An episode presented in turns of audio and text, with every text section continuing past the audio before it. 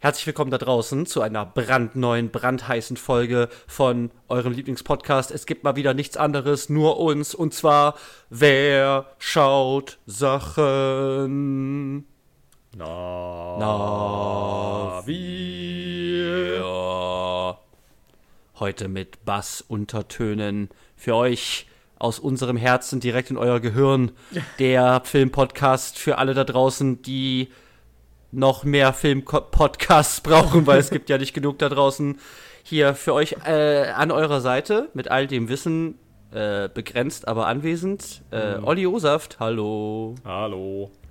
Und wer ist denn da noch bei mir? Hallo, wen höre ich denn da? Hallo, J-Wo ist hier. Oh, weiß auch, dass er nichts weiß.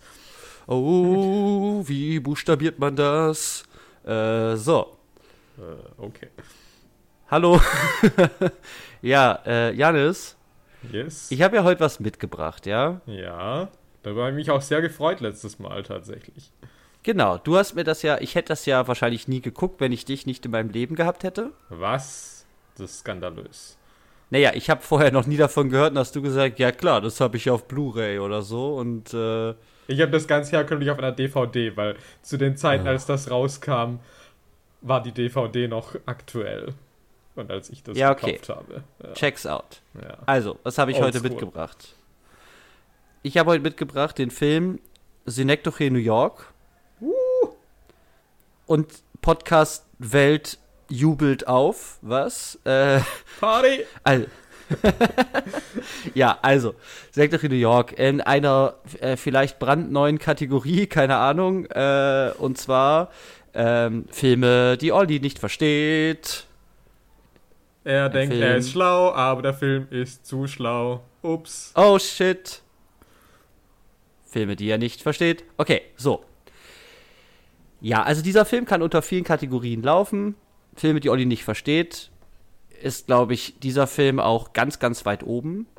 weil ich habe es ja in der Ankündigung in der, am Ende der letzten Folge auch schon gesagt, das ist ein Film, der seine eigentlich ganze Berechtigung in, also als Mythos in meinem Kopf nur da, dadurch besitzt, dass ich einfach überfordert bin, zu sagen, was es eigentlich für ein Film ist, was der mir sagen will, wie der funktioniert und warum eigentlich irgendwas in diesem Film drin ist, was da drin ist.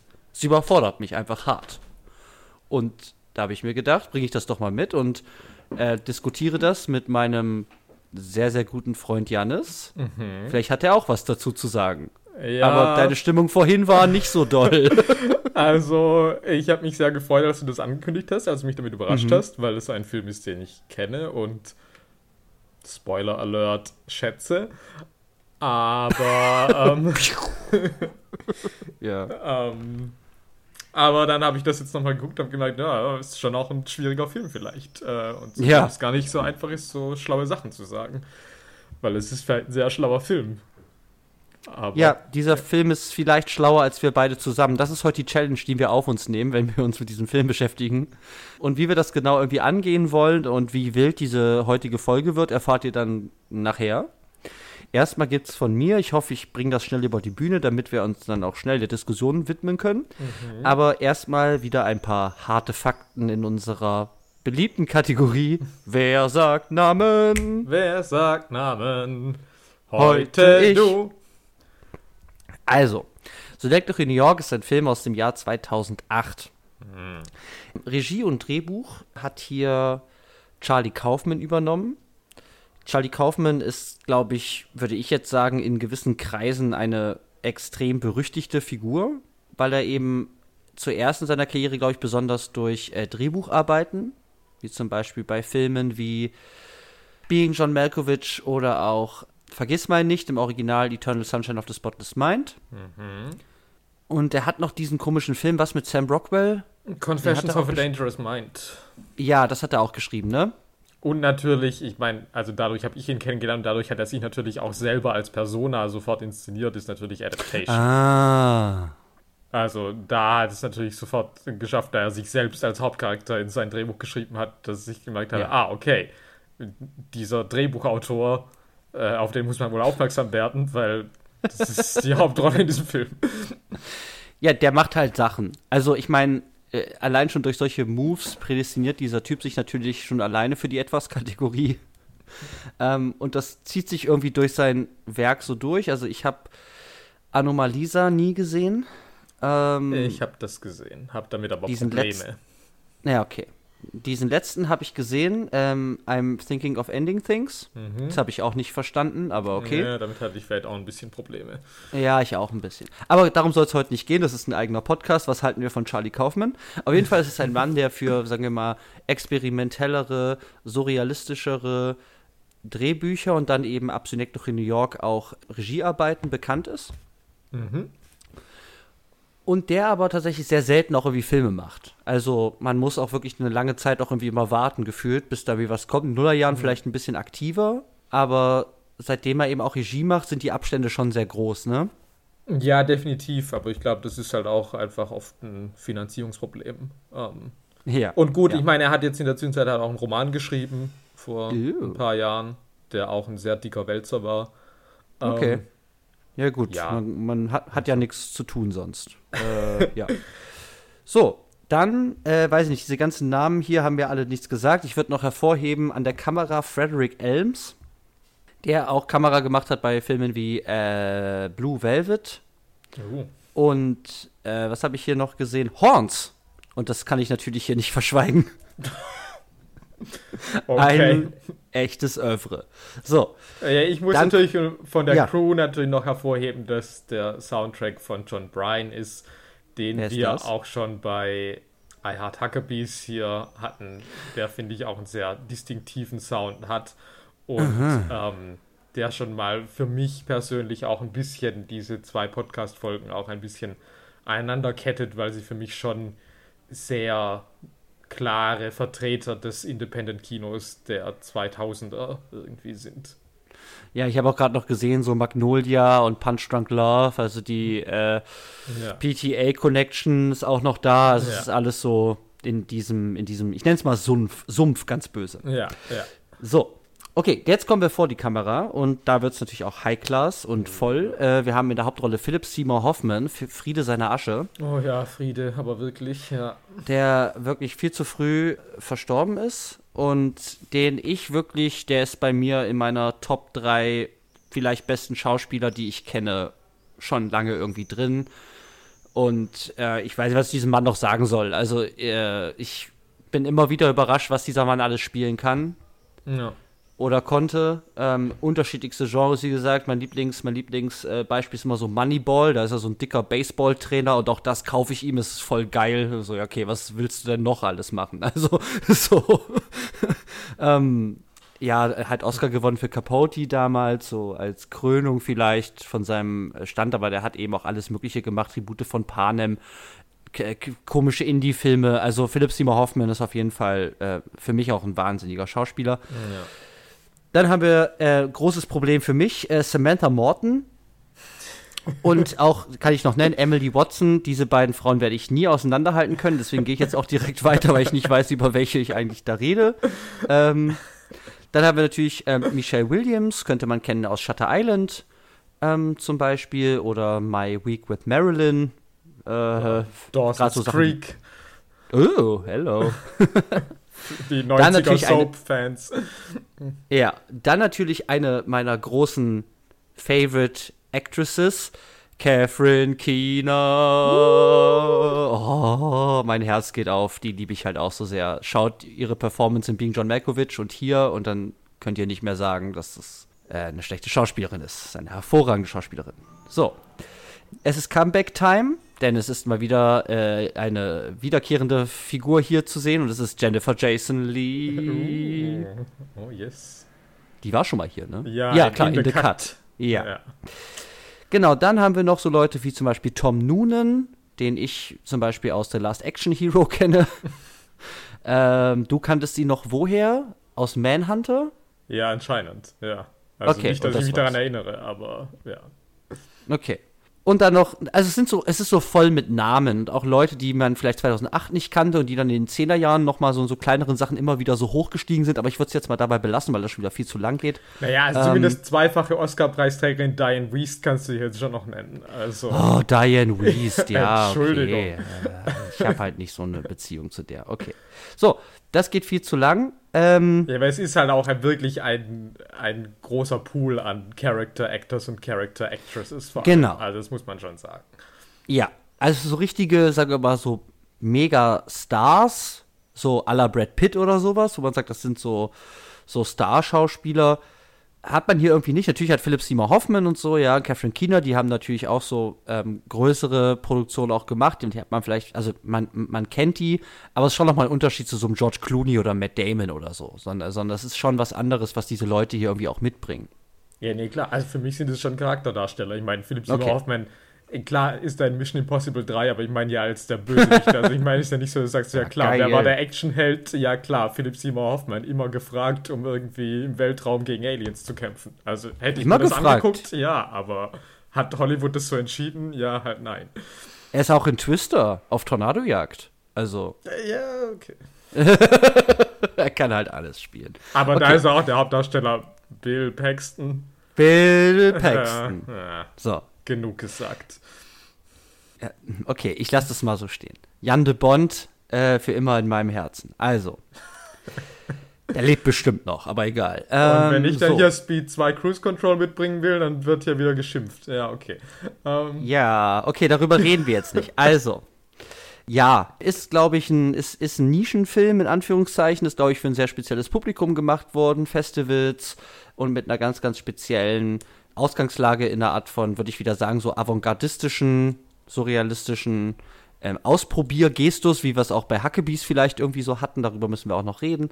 Aber hat jetzt nicht die Milliarden eingespielt und sollte nee, er auch nicht. Im Gegenteil. So. Also, naja, man muss schon sagen, dass, also auch da wieder für warum macht, äh, warum macht Charlie Kaufman so selten Filme? Ich meine, das Ding hat 20 Millionen gekostet und 4,5 mhm. Millionen eingespielt. Also ich meine, das ja, ist halt okay. halt schon einfach ein Verlustgeschäft ist halt, okay, darüber müssen wir vielleicht noch reden, ja? Äh, irgendwann. Aber okay, ich lasse es erstmal, weil wer sagt Namen hat jetzt ganz, ganz schlimme Proportionen angenommen.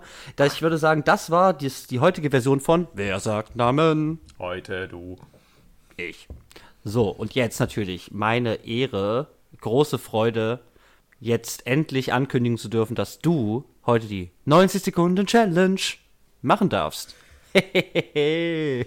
Ja, du lachst, aber wer, wer zuletzt lacht, lacht am besten. Also wir schauen mal. Also natürlich, als ich diesen Film geguckt habe, habe ich ja. gedacht, okay, ist halt unmöglich, den Inhalt dieses Films zusammenzufassen. Und ich meine, ich sage das gefühlt jedes Mal.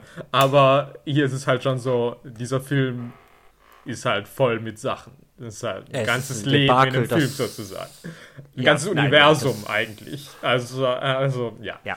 Aber, naja, nichtsdestotrotz äh, habe ich mich dieser Herausforderung gestellt und äh, ja, wenn du mich mhm, einzählst, dann äh, schauen wir mal, wie weit ich mein Ziel verfehle oder auch nicht. Ja, dann zähle ich dich ein. Bist du bereit? Jo. Okay, die 90 Sekunden Challenge beginnt in 3, 2, 1. Fast zusammen.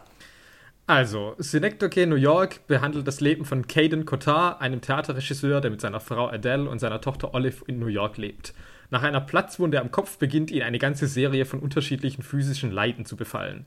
Seine Frau verlässt ihn und lebt mit der Tochter fortan in Berlin und bricht den Kontakt zu Caden vollständig ab, worunter dieser sehr leidet. Durch ein Stipendium erhält er die finanziellen Mittel, um ein gigantisches Theaterprojekt in einer Lagerhalle auf die Beine zu stellen, bei dem er etwas Wahrhaftiges erschaffen möchte. Der unendliche Probenprozess erstreckt sich über sein gesamtes restliches Leben, wobei er immer detaillierter versucht, sein reales Leben nachzustellen und Doppelgänger von sich selbst und seiner menschlichen Kontakte besetzt und die Grenzen zwischen Realität und Fiktion immer weiter verschwimmen. Catons Privatleben bleibt stets unerfüllt, er kommt nie über den Verlust der ersten Tochter hinweg, eine zweite Ehe ist ebenfalls zum Scheitern verurteilt und als er nach vielen Jahren endlich eine Beziehung mit seiner Assistentin Hazel beginnt, stirbt diese umgehend. Ausgezehrt und alt übergibt er die Regietätigkeiten einer der Darstellerinnen seines Stücks und übernimmt dafür ihre Rolle, die Rolle von Ellen, der Putzfrau seiner ersten Ex-Frau. Cadens Identität scheint mit Ellens zu verschmelzen. Chaotische Zustände in der Außenwelt dringen auch in das Innere der Lagerhalle und die meisten Darsteller scheinen fort oder tot zu sein. Caden findet Trost in den Armen der Darstellerin von Ellens Mutter und hat eine neue Idee, wie er sein Stück zu Ende bringen kann, als er die Regieanweisung erhält, zu sterben. 81 Sekunden. Holy shit. Warte kurz. danke, danke, danke. Also wirklich, Hut ab. das ist, da ist alles Wichtige drin, tatsächlich, um erstmal einen Überblick zu kriegen, was das, was da erstmal eigentlich so passiert oder was die Story vielleicht vorantreibt. Ich meine, es ist schwierig ja. greifbar und es gibt auch einfach Sachen, wo man halt irgendwie geneigt ist, irgendwie schon zu interpretatorischen Mitteln zu greifen, weil ja. es schwer ist, überhaupt zu sagen, was man einfach nur sieht oder was genau einfach nur passiert, weil das ja. uneindeutig ist auch. Ja, ja. Ein Albtraum, das inhaltlich zusammenzufassen. Also ganz ehrlich, dafür also ganz hervorragend gemacht, wirklich Hut ab, auch innerhalb der Zeit. Danke, danke. Und jetzt müssen wir einsteigen. Also, für euch da draußen. Janis und ich, wir hatten ein Vorgespräch. Ja, so wie wir das immer machen.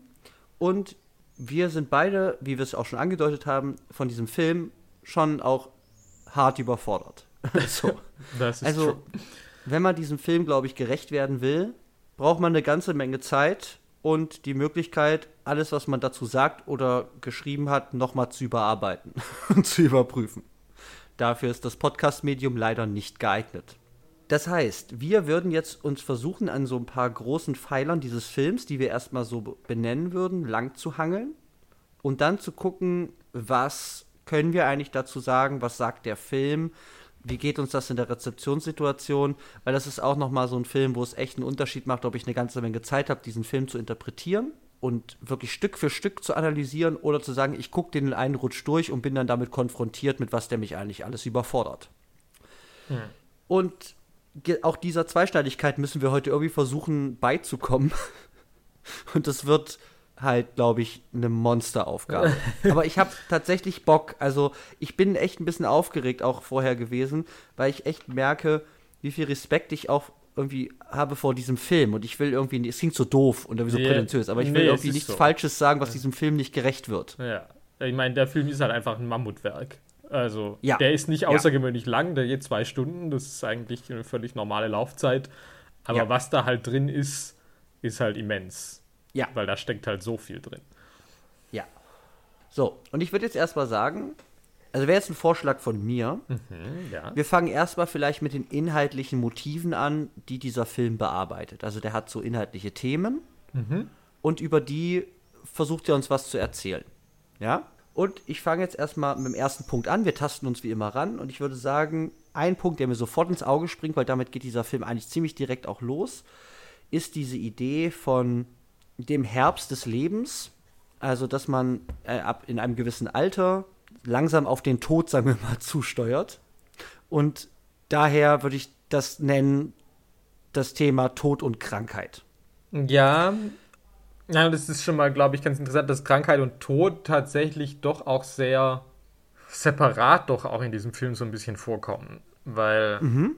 wir erstmal einsteigen damit, dass wir eine Figur haben, die eine ganze Reihe an verschiedenen Krankheiten hat. Ja, also es hat irgendwie die ganze Bandbreite ähm, mhm. Also von wegen irgendwie, äh, also so, ob es jetzt irgendwie eine Operation am Zahnfleisch ist oder diese Pusteln, die er im Gesicht kriegt. Ja. Oder ja, dann kriegt er so eine, ja, ich weiß gar nicht, halt so eine, so eine Attacke einfach irgendwie, wo er einfach sein ganzer Körper einfach konvulsivisch irgendwie ja. zuckt. Oder auch ganz am Anfang ist ja einfach äh, der, der Wasserhahn explodiert und er hat ja. einfach eine Platzwunde an der Stirn, was ja an, an sich jetzt eine recht. Ja, genau, es baut sich halt so langsam auf. Also ich habe das Gefühl, er, gerät in so eine, vielleicht so eine Art von äh, Krankheitsschleife irgendwie. Also es geht los mit dieser Kopfverletzung, mhm. deswegen geht er zum Arzt, der näht das und dann bemerkt dieser Arzt, dass dem seine Pupillen nicht mehr richtig funktionieren. So. Ja. Deswegen schickt er den zum nächsten Arzt und dann scheint das so ein bisschen so, so, so weiterzugehen. dann kommt eben ein, äh, sagen wir mal, ein neues Leiden irgendwie bei ihm dazu. Er hat diese, hat diese Pusteln im Gesicht. Und das baut sich so langsam irgendwie auf. Also er beginnt eigentlich irgendwie, also halt sehr gesund und es geht dann direkt los und dann kommt direkt diese, ich nenne es mal so eine, so, so, so eine Verfallskette irgendwie. Also dass dein Körper einfach in sehr, sehr starkem Maße über den Film hinweg auch einfach immer wieder versagt. Also in der einen Szene kann er noch normal laufen und da hat er in der nächsten hat er dann schon äh, einen Gehstock oder so halt dabei. Ja.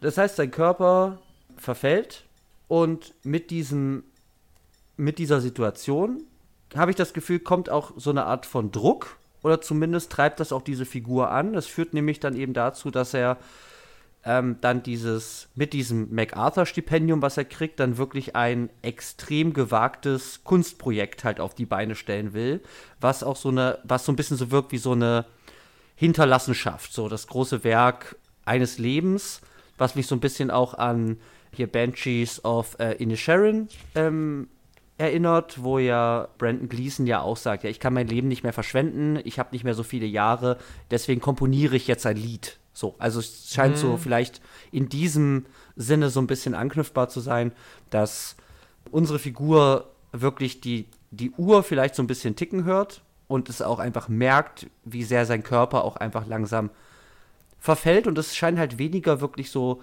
Krankheit, Krankheiten, das klingt so böse irgendwie zu sein, aber es scheint wirklich so altersbedingte oder extreme altersbedingte Verfallserscheinungen seines Körpers zu sein. Naja, dafür fängt es ja schon früh an alles. Also auch bei so dieser Gehstock, das ist ja wirklich auch zu einem Zeitpunkt, also wir haben dann keine Jahreszahlen, aber schon früh. Also jetzt nicht irgendwie, mhm. wenn er schon richtig kreisenhaft ist. Und ich finde es interessant, dass du sagst, dass, dass es sein Antrieb ist, das ist vermutlich es ist nicht so richtig benannt, Genau, oder? also es ist nicht explizit gesagt auf jeden Fall. Also ich meine, er sagt, also klar, er sagt mal, er will das machen, während er noch lebt und dann sagt seine Therapeutin, ja, das wäre die Zeit, um das zu tun. Ähm, aber ja. ich meine, gut, mhm. äh, das, ähm, also vermutlich schwingt es mit. Also ich meine, ja. Aber das ist ja natürlich, finde ich, auch ja so eine Ironie eben in diesem Film, dass er diese ganzen Krankheiten hat und dementsprechend ja irgendwie der Tod als akute Bedrohung irgendwie stets mitzuschwingen scheint, mhm. aber dann tatsächlich ja fast alle seiner persönlichen Kontakte halt vor ihm sterben. Also der Tod ja. tatsächlich gar keine so akute Bedrohung für ihn ist. Also er wird ja wirklich alt. Also auch hier wieder, wir haben keine ja. Jahreszahlen, aber also er scheint halt schon wirklich ein richtiger Greis zu werden. Ja. Ähm, und ja, und Leute, die auch, die auch erstmal irgendwie jünger erscheinen als er, also auch seine Tochter und so, ich meine, die, die scheint ja auch krank ge ähm, äh, gewesen zu sein, die sich ihre Tattoos äh, da, da entzündet haben.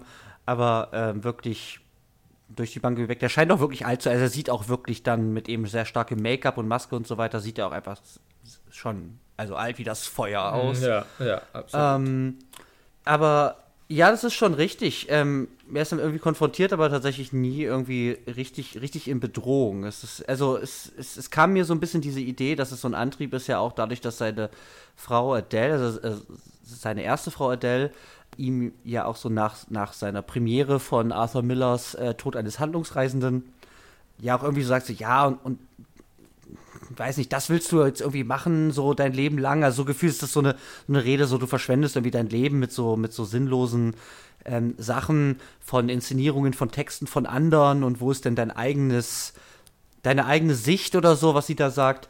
Ähm, und dadurch kriege ich so irgendwie ganz, ganz stark irgendwie äh, vermittelt, dass es schon jetzt irgendwie so ein, so, ein, so ein Weckruf vielleicht irgendwie ist, jetzt, jetzt wirklich das mal was Neues, oder jetzt das eine Ding zu machen irgendwie, was halt äh, wir müssen noch über dieses Theaterstück noch reden, aber was ja ein, ein, eine, eine, eine Hybris-Aktion Deluxe ist. Also das noch aufwendiger und also es geht ja gar nicht. So, was der da eigentlich macht. Das kann man sich mal vornehmen, so.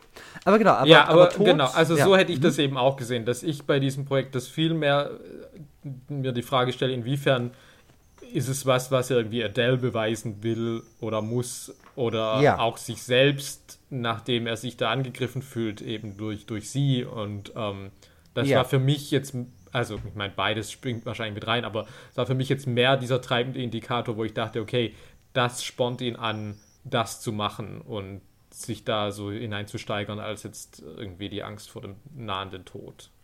Ja, und jetzt kommen so, ich würde ich würde mal den Tod jetzt erstmal so, also das sind so Motive, die ziehen sich über diesen ganzen Film weg. Das sind bestimmende Faktoren. Es geht ständig um Tod. Wir sind auf diversen Beerdigungen.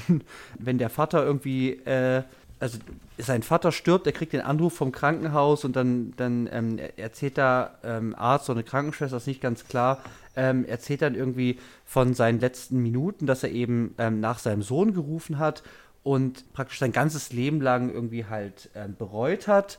Und dann wurde halt nur gesagt, dass es wohl die längste und äh, traurigste äh, Sterbensrede war, die diese Leute in diesem Krankenhaus, die das bestimmt öfter hören, ähm, je gehört haben. So, also auch hier so, ja, ja, Bedauern, Angst, etwas verpasst zu haben in seinem Leben, nicht vollständig gewesen zu sein oder, oder gewisse Dinge nicht gemacht zu haben. Ähm, auch solche Motive um Tod und was das bedeutet, ähm, durchziehen diesen ganzen Film einfach sehr, sehr stark. Mhm. So, und dann würde ich jetzt zum Punkt kommen. Ich habe das gerade in drei Teile geteilt, aber vielleicht geht das gar nicht. Ich packe das jetzt mal zusammen und nenne das jetzt mal Familie, Liebe und Einsamkeit. Ja, also ich würde das vielleicht äh, auf sogar erweitern auf einfach äh, menschliche Beziehungen oder damit okay. ja eigentlich fast sogar das Leben an sich. Also ich meine, wir haben über den Tod geredet, aber äh, also dementsprechend ja. ist als Gegenstück natürlich auch äh, ja Life itself ja. ein großes Thema dieses Films, würde ich behaupten. Ja, auf jeden Fall. Was halt total interessant ist, weil dieser Film halt komplett durchzogen ist von der Thematik Tod und aber ja auch indem du über den Tod sprichst, eigentlich automatisch. So, jetzt verhält ich wieder falsch, aber die Dialektik von Leben und Tod bedingt das vielleicht auch. Wenn du über den Tod redest, redest du eigentlich vielleicht auch immer übers Leben in irgendeiner Form. Ja. Aber eben nochmal speziell hier in diesen Thematiken von, ich nenne es mal Familie, Liebe und Einsamkeit. Also was haben wir? Wir haben eine Hauptfigur Caden, ja, großer Bruch im Film ist, seine Frau Adele fährt zu ihrer Kunstausstellung nach Berlin mit der Tochter und Caden soll nicht mitkommen und danach sehen die sich, also Adele und er nie wieder und er sieht seine Tochter Olive auch nur einmal, wo sie schon erwachsen ist und äh, hinter einer Glasscheibe tanzt mhm. und dann auf ihrem Sterbebett. Ja. Und ja, er sagt auch öfter mal, also über den ganzen Film auch hinweg, es kommt immer in so Phasen, aber irgendwie auch, auch bis zum Ende ist er einfach extrem einsam. Ich glaube, er sagt das, sagt er das kurz vor seinem Tod auch, dass er halt mit der Person irgendwie, also mit dieser, in Anführungszeichen, Mutter. Nee, ich glaube, er sagt das zu, zu ähm, äh, Tammy, also Emily Watson, bevor er Sex mit ihr hat, ah, nach der Beerdigung ah, ja. seiner Mutter. Ja, genau, da fängt er an zu weinen vorher, genau, und der ist, er ist einfach extrem einsam. Und ja, es scheint irgendwie so ein bisschen so zu sein. Also jetzt erstmal auf den ersten Blick so, meine Familie ist weg und ich versuche dieses Loch irgendwie zu füllen. Sowas hast du ja auch vorhin auch, glaube ich, schon angedeutet er heiratet seine so ein bisschen Musenschauspielerin, wirkt es irgendwie so. Claire, gespielt von Michelle Williams. Die heiraten, haben ein Kind, sind mehrere Jahre auch verheiratet, dann trennen die sich, dann kommen sie wieder zusammen und dann trennen sie sich halt äh, wieder. Und da mit rein kommt eben dieser Aspekt der Liebe, dass er halt irgendwie, als er noch mit Adele verheiratet ist, mit Hazel vielleicht eine Affäre beginnt oder eben ein One-Night-Stand und äh, Hazel ist aber immer wieder da, hat dann selber eine Familie, dann klappt das nicht mit der Familie, dann kommen die wieder zusammen und dann schlafen sie miteinander und dann stirbt sie. Also diese Suche nach Familie oder Partnerschaft in irgendeiner Form menschlicher Nähe ist einfach auch was, was Caden auf jeden Fall irgendwie umtreibt und aber eben immer sehr, sehr stark auch von, von, von Rückschlägen und Scheitern und einer Art von Sehnen, was nicht erfüllt wird. Naja, aber irgendwie ich, geprägt äh, ist. Genau, also ich würde halt sagen, es ist halt auch sehr stark, dass er sich halt einfach auf das Abwesende konzentriert, anstatt auf das Anwesende. Also tatsächlich mhm. scheint er ja nie wirklich darüber hinwegzukommen, dass er halt Adele und Olive verliert. Ja. Diese andere Tochter, Aria, die scheint für ihn ja praktisch gar nicht zu existieren. Ja, das ist also, halt so also, traurig, er kann ja. sich ja kaum ihren Namen merken. Und es ist natürlich auch ganz schlau, wie der Film das macht, dass tatsächlich wirklich ja Olive und Adele aus diesem Film ja wirklich auch so rausgerissen werden. Also, mhm. dass die wirklich sehr präsent sind in den ersten 20, 30 Minuten dieses Films und dann sind die halt einfach weg. Ja. Und man sieht sie halt einfach nicht wieder. Also, die haben halt auch keine Szenen, dass man die als Zuschauer irgendwie in Berlin sehen würde oder so. Man hört, fällt mal irgendwie die Stimme von Adele, aber das war's. Also, sie tritt halt nie wieder leibhaftig auf. Ja, und, und selbst wenn der Olive zum Beispiel da in dieser, in dieser Peepshow-Kabine irgendwie da sieht, da ist ja auch so, ja, äh, da ist immer halt noch eine Glaswand halt dazwischen und sie reagiert ja auch einfach gar nicht auf ihn. Also es ist so das Nächste, was irgendwie noch rankommt, bis dann zu ihrem Sterbebett und auch das läuft ja nicht gut. Ja. Ähm, ja, also es ist wirklich so, wir sehen diese Figur, die, die, ich finde das ganz spannend, also wirklich diese, diese Abwesenheit also dem Abwesenden wirklich mehr hinterhersehend, als das irgendwie zu genießen, was irgendwie vor ihm ist. Das ist anscheinend echt nicht seine Stärke. Ja, aber ich meine auch Hazel, also die, also ich meine, es ist ja dann schon so geframed, dass Hazel am Schluss so die Liebe seines Lebens ist, ja, also um jetzt mal so Klischee-Worte irgendwie zu verwenden, ja, aber... Nee, er sagt, er sagt das auch, glaube ich, irgendwann mal, er sagt irgendwie sowas wie, ähm, äh, du warst schon immer äh, ein Teil von mir und mit jedem Atemzug... Äh, Sage ich deinen ähm, Namen äh, oder irgendwie sowas, ja. Ja, ja genau so, also es ist auch tatsächlich so ja auch irgendwie geschrieben, ja. Ja, ja. Weil man muss dazu ja auch sagen, dass das, was wir, was wir von seiner Ehe mit Adele sehen, das ist jetzt nun halt auch wirklich nicht ähm, allzu rosig gezeichnet. Das also, tut halt weh. ähm, das ist halt ja ganz schön schrecklich eigentlich von alles, was wir davon sehen. Ja.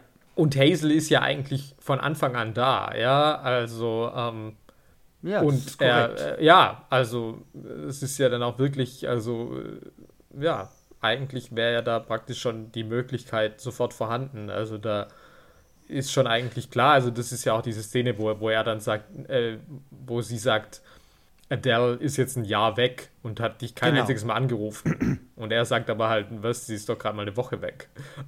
Und, ja. Ähm, und das wäre aber halt schon der Moment, wo man sagen müsste, okay, das ist halt der Moment, wo du realisieren müsstest, okay, Adele ist weg, die wird nie wiederkommen, die hat ein neues Leben und diese andere Frau ist halt hier.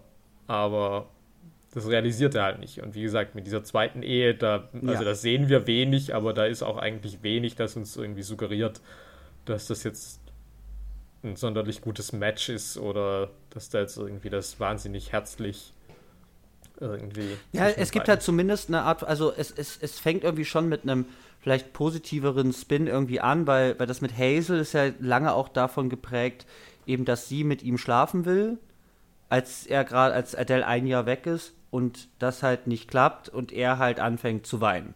Und wenn ja, das mit Claire aber losgeht, die scheinen ja schnell auch miteinander irgendwie halt zu schlafen oder das scheint direkt so ein Ding zu sein. Er sagt ja irgendwie auch direkt, I wanna fuck you, so. Ja, also das, ziemlich das schnell. Ja, ja. Und so, da, das, ja. das suggeriert vielleicht erstmal, ah, das ist vielleicht was, was Besseres oder irgendwie was, wo er sagt, da, da, er ist vielleicht an einem, an einem, an einem an einem anderen Zeitpunkt die Sache mit Adele irgendwie verarbeitet zu haben oder Claire ist für ihn irgendwie ein besseres Match irgendwie so.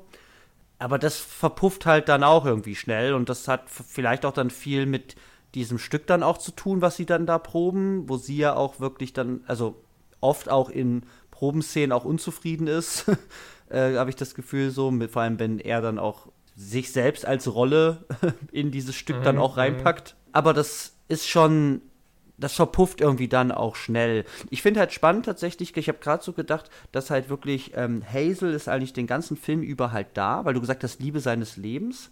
Und sie stirbt und dann haben wir diese Nachstellung der Beerdigung. Also er sagt jetzt, er sagt ja dann, ich weiß jetzt, was ich aus meinem Stück machen will.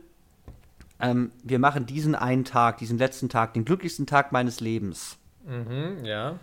Den stellen wir immer wieder nach. So. Und dann haben wir diese gespielte Szene in diesem Stück, in der Probe von der Beerdigung, wo der Pfarrer dann diese große Rede hält. Und nach dieser Probe sagt er, ich kann nicht mehr und gibt praktisch dann ja, übernimmt dann die Rolle von, äh, von Ellen. Und ab dann ist er raus. Also ich habe das Gefühl, dass das eben auch in dem Moment, wo wir das letzte Mal eigentlich irgendwas von Hazel sehen, Caden auch vielleicht aufhört zu existieren. So mal so ganz grob gesagt. Mhm. Äh, also, dass da wie so ein Cut ist. Ja, ja, ich denke, dass du da schon recht hast. Ich möchte nur noch kurz sagen, dass er den, direkt, den Regieposten schon abgibt vor der Beerdigungsszene. Ah, verdammt. Nur um an der Chronologie. Ja, okay, dann endet es halt mit dem Tod, mit genau, dem Tod von also Hazel. Es endet okay. wirklich direkt damit praktisch, ja. Okay. Aber, aber da ist ja noch nicht Ellen, oder? Ähm, ich glaube, ich denke nicht, dass wir das ins Gespräch kommen mit, nee. ich kann nicht mehr, ich brauche eine Pause.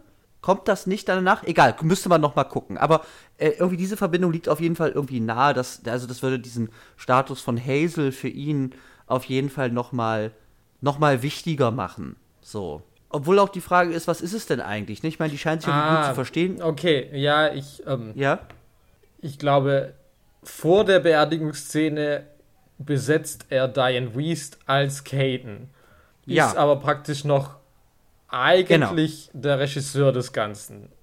Ja. Wobei sie ja schon praktisch, also sie inszeniert ja schon diese Szene. Es ist halt wieder die Frage, auf welcher Ebene existiert dann diese Szene. Ähm, mhm, ja, ja. Und ja, genau. Und nach der Beerdigung ist dann, dass er wirklich auch sagt, er will nicht mehr Regie führen und sie dann sagt, naja gut, die Rolle der Ellen ist ja jetzt frei. Dementsprechend könntest du die ja dann übernehmen. Ja. Ja. So. Puh. Also, keine Ahnung. Ist mir gerade aufgefallen, ist ein nicer Fund. So, keine Ahnung. ja, also auf jeden Fall sind das eben so, wie du es schon gesagt hast, ich habe auch so diese vier Punkte bei mir aufgeschrieben, so Tod, Einsamkeit, Liebe und Familie und dann als Klammer drumherum äh, Leben in irgendeiner Form. Also dieser Film maßt sich, glaube ich, schon an, in irgendeiner Art und Weise in zwei Stunden das Leben in all seinen Facetten zu thematisieren oder zumindest eine Figur mir zu eine Hauptfigur zu präsentieren, die all diese Themen verarbeiten will oder thematisieren will oder all diese Dinge ausgefüllt haben will und dann eben diese Dinge in der Kunst verarbeitet. Ja, und also man muss schon auch sagen, also der Film maßt sich da schon auch ein bisschen an, dass er sagt, er redet schon über das Leben an sich, würde ich jetzt auch sagen. Weil ich meine, es gibt ja, ja am Schluss eben auch wirklich dieses irgendwie, du bist jeder, wir sind alle irgendwie everybody is everybody. Also es ist ja. schon irgendwie dann auch klar, okay, man versucht sich hier an einem universellen äh, Conditio humana. äh. Ja, genau.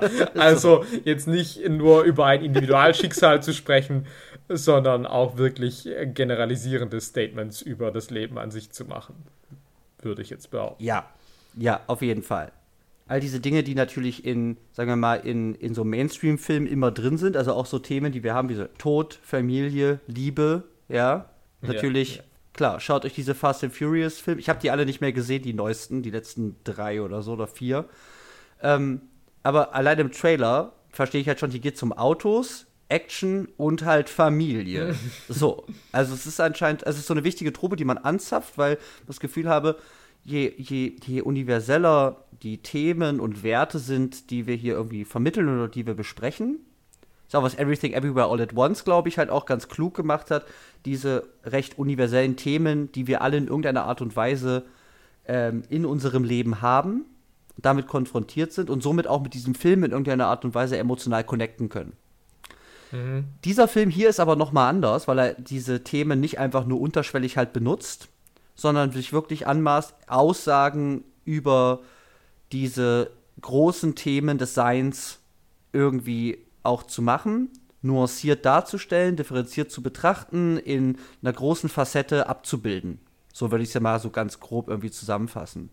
Mhm. Ähm, weil ich glaube, das, was Fast, was Fast and the Furious über Familie sagt, kann man vielleicht in drei Sätzen zusammenfassen. So. Und diesem Film. Ich habe ähm, das nie das gesehen. Das heißt, ich weiß nicht, wie elaboriert ja, das ist, was es zu sagen. Also, also, das heißt nicht, dass das eine besser ist als das andere, sondern es sind einfach zwei andere ähm, Operationsmodi, so, die hier einfach am Werk sind. Und ich weiß nicht, hast du noch ein weiteres großes Motiv? Naja, also was natürlich in dieses das Leben halt auch natürlich reinspielt, ist natürlich auch die Relativität von Zeit, würde ich jetzt mal sagen. Und wie sie uns, äh, wie sie uns davon rinnt, wie Oha. Sand zwischen den Fingern. Wow. Und das ist natürlich einfach auch wirkungsästhetisch ja hier sehr eindrücklich gestaltet, dass der Film praktisch dir ein, ein tatsächliches Erleben von Zeitempfinden an die Hand ja. legt. Also, ja. es tatsächlich, ich habe das heute jetzt nur gelesen, ich hätte das selber nicht bemerkt, aber schon allein diese Anfang, die Anfangsszene dieses Films ist ein Vormittag im Hause Cotard, ein Frühstück, mhm. und diese Szene geht aber eigentlich zwei Monate lang. Also, ja. ähm, also er wacht auf und das heißt irgendwie im Radio, ja, es ist irgendwie September und dann schlägt er die Zeitung auf und es ist Oktober und dann auf einmal sagen sie äh, im Radio Happy Halloween. Also, und Aha. es ist aber eine Unterhaltung, die dabei stattfindet. Also es ist nicht so, dass ich jetzt, äh, also das ist, also es sind gleichzeitig irgendwie mehrere Wochen als auch nur eine fünfminütige Unterhaltung, die praktisch zeitgleich stattfinden. Ähm, ja. Und der Film äh, macht es halt wirklich oft, dass also das Vergehen von Zeit wird völlig unvermittelt suggeriert. Also Caden bemerkt es oft nicht. Also das ist natürlich das mhm. eine, dass er irgendwie bei so sagt, ja, seine Tochter ist vier Jahre alt und dann sagt man, sie ist jetzt fast über elf. Ja. Aber Und er ah. kommt ja auch nicht mit. Das ist ja mal das Spannende. Besonders am Anfang ist er ja mit dieser voranschreitenden Zeit, kann er das ja gar nicht einschätzen. Also, er, was du auch schon gesagt hast, ne, wieso? Das ist doch erst ein paar Tage her oder sowas. Äh, nee, das ist schon ein Jahr her, Caden. Und das zieht sich irgendwie auch so durch. Also, es scheint irgendwie auch das Altern der Tochter ihm, also für ihn auch irgendwie nicht nachvollziehbar voranzuschreiten, irgendwie. Also, er hat da gar kein Zeitgefühl für das, was da irgendwie passiert, ne? Ja, aber die, genau, und die Sache ist aber, dass es uns als Zuschauer halt genauso geht. Also es mhm. gibt Szenen, die aufeinander folgen und wir haben halt überhaupt keine Ahnung, wie viel Zeit dazwischen vergeht. Also beispielsweise, ja. er hat Sex mit Claire das erste Mal und dann ist halt Schnitt und Heirat. Okay, das ist jetzt vielleicht noch was, das gibt es im Film, Film, vielleicht öfters, aber genau. nur so als Beispiel. Einfach, dass, ähm, dass es für uns oft keine Marker gibt, die, die uns explizit sagen, wie viel Zeit vergangen ist und es sind dann eher sehr subtile Hinweise, also mhm. gerade natürlich eben durch das Make-up, mhm. dass wir dann schon sehen, okay, er ist deutlich älter geworden, aber wir, wir haben kein Metrum dafür, wir können nicht sagen, okay, es ist jetzt irgendwie, es sind zehn Jahre vergangen, es sind acht Jahre vergangen und es geht eben auch in unterschiedlichen Tempi im Rhythmus des Films. Also es ist ein Film, der mhm. sich dann wirklich auch, finde ich, lang anfühlt. Also, und das meine ich jetzt gar nicht als Kritik, sondern äh, es ist einfach irgendwie empf empfindungstechnisch ist es so, weil ja. einfach viel drinsteckt. Und äh, also ich glaube, es hat doch was mit einer Art von Gestückeltheit der Szenen, hat das, glaube ich, auch ein bisschen was zu tun. Also, da wenn ich so gucken muss, in wie vielen Räumen und, und, und wie vielen Situationen wir irgendwie sind, die dann doch recht kurz alle irgendwie ja. laufen und ja. die dann aber wiederum alle nicht richtig zusammenhängen, die dann wieder zeitlich ähm, unterbrochen sind, wo ich nicht weiß, wie viel Zeit dazwischen vergangen ist, kriegt das so eine Zerstückeltheit, wo ich, glaube ich, ganz schlecht in so einen Fluss irgendwie kommen kann, wo ich mich mal so hingeben kann. So, es ist, es ist immer sehr, sehr fordernd, mich immer wieder auf diese neuen Situationen vielleicht einzulassen. Mhm. So, eine, so ein Gefühl bei mir gewesen. Nein, das ist ganz bestimmt. Das, es ist auch mit Sicherheit wahr. Die Szenen sind alle, glaube ich, sehr kurz. Äh, es gibt jetzt nicht so, dass man sagt, ah ja, hier gibt es jetzt mal so einen richtig langen irgendwie Block, wo wir, wo wir an einem Schauplatz bleiben oder einer, einer Szene jetzt chronologisch länger folgen. Das gibt es eigentlich nicht. Und mhm. das ist natürlich irgendwie ganz schlau, weil es halt wirklich es mir so vermittelt, dass es halt ist, wie ich mich an Sachen erinnere.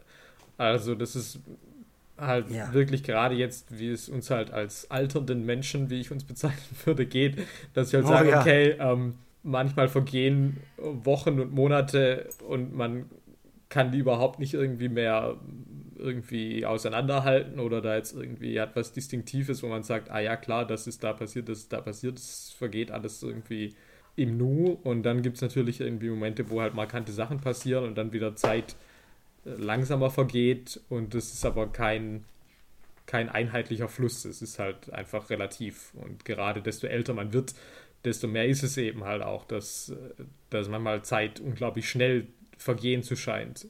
Und ich finde, dass es dieser Film halt wirklich sehr, sehr eindrücklich vermittelt mit dem, wie er damit operiert.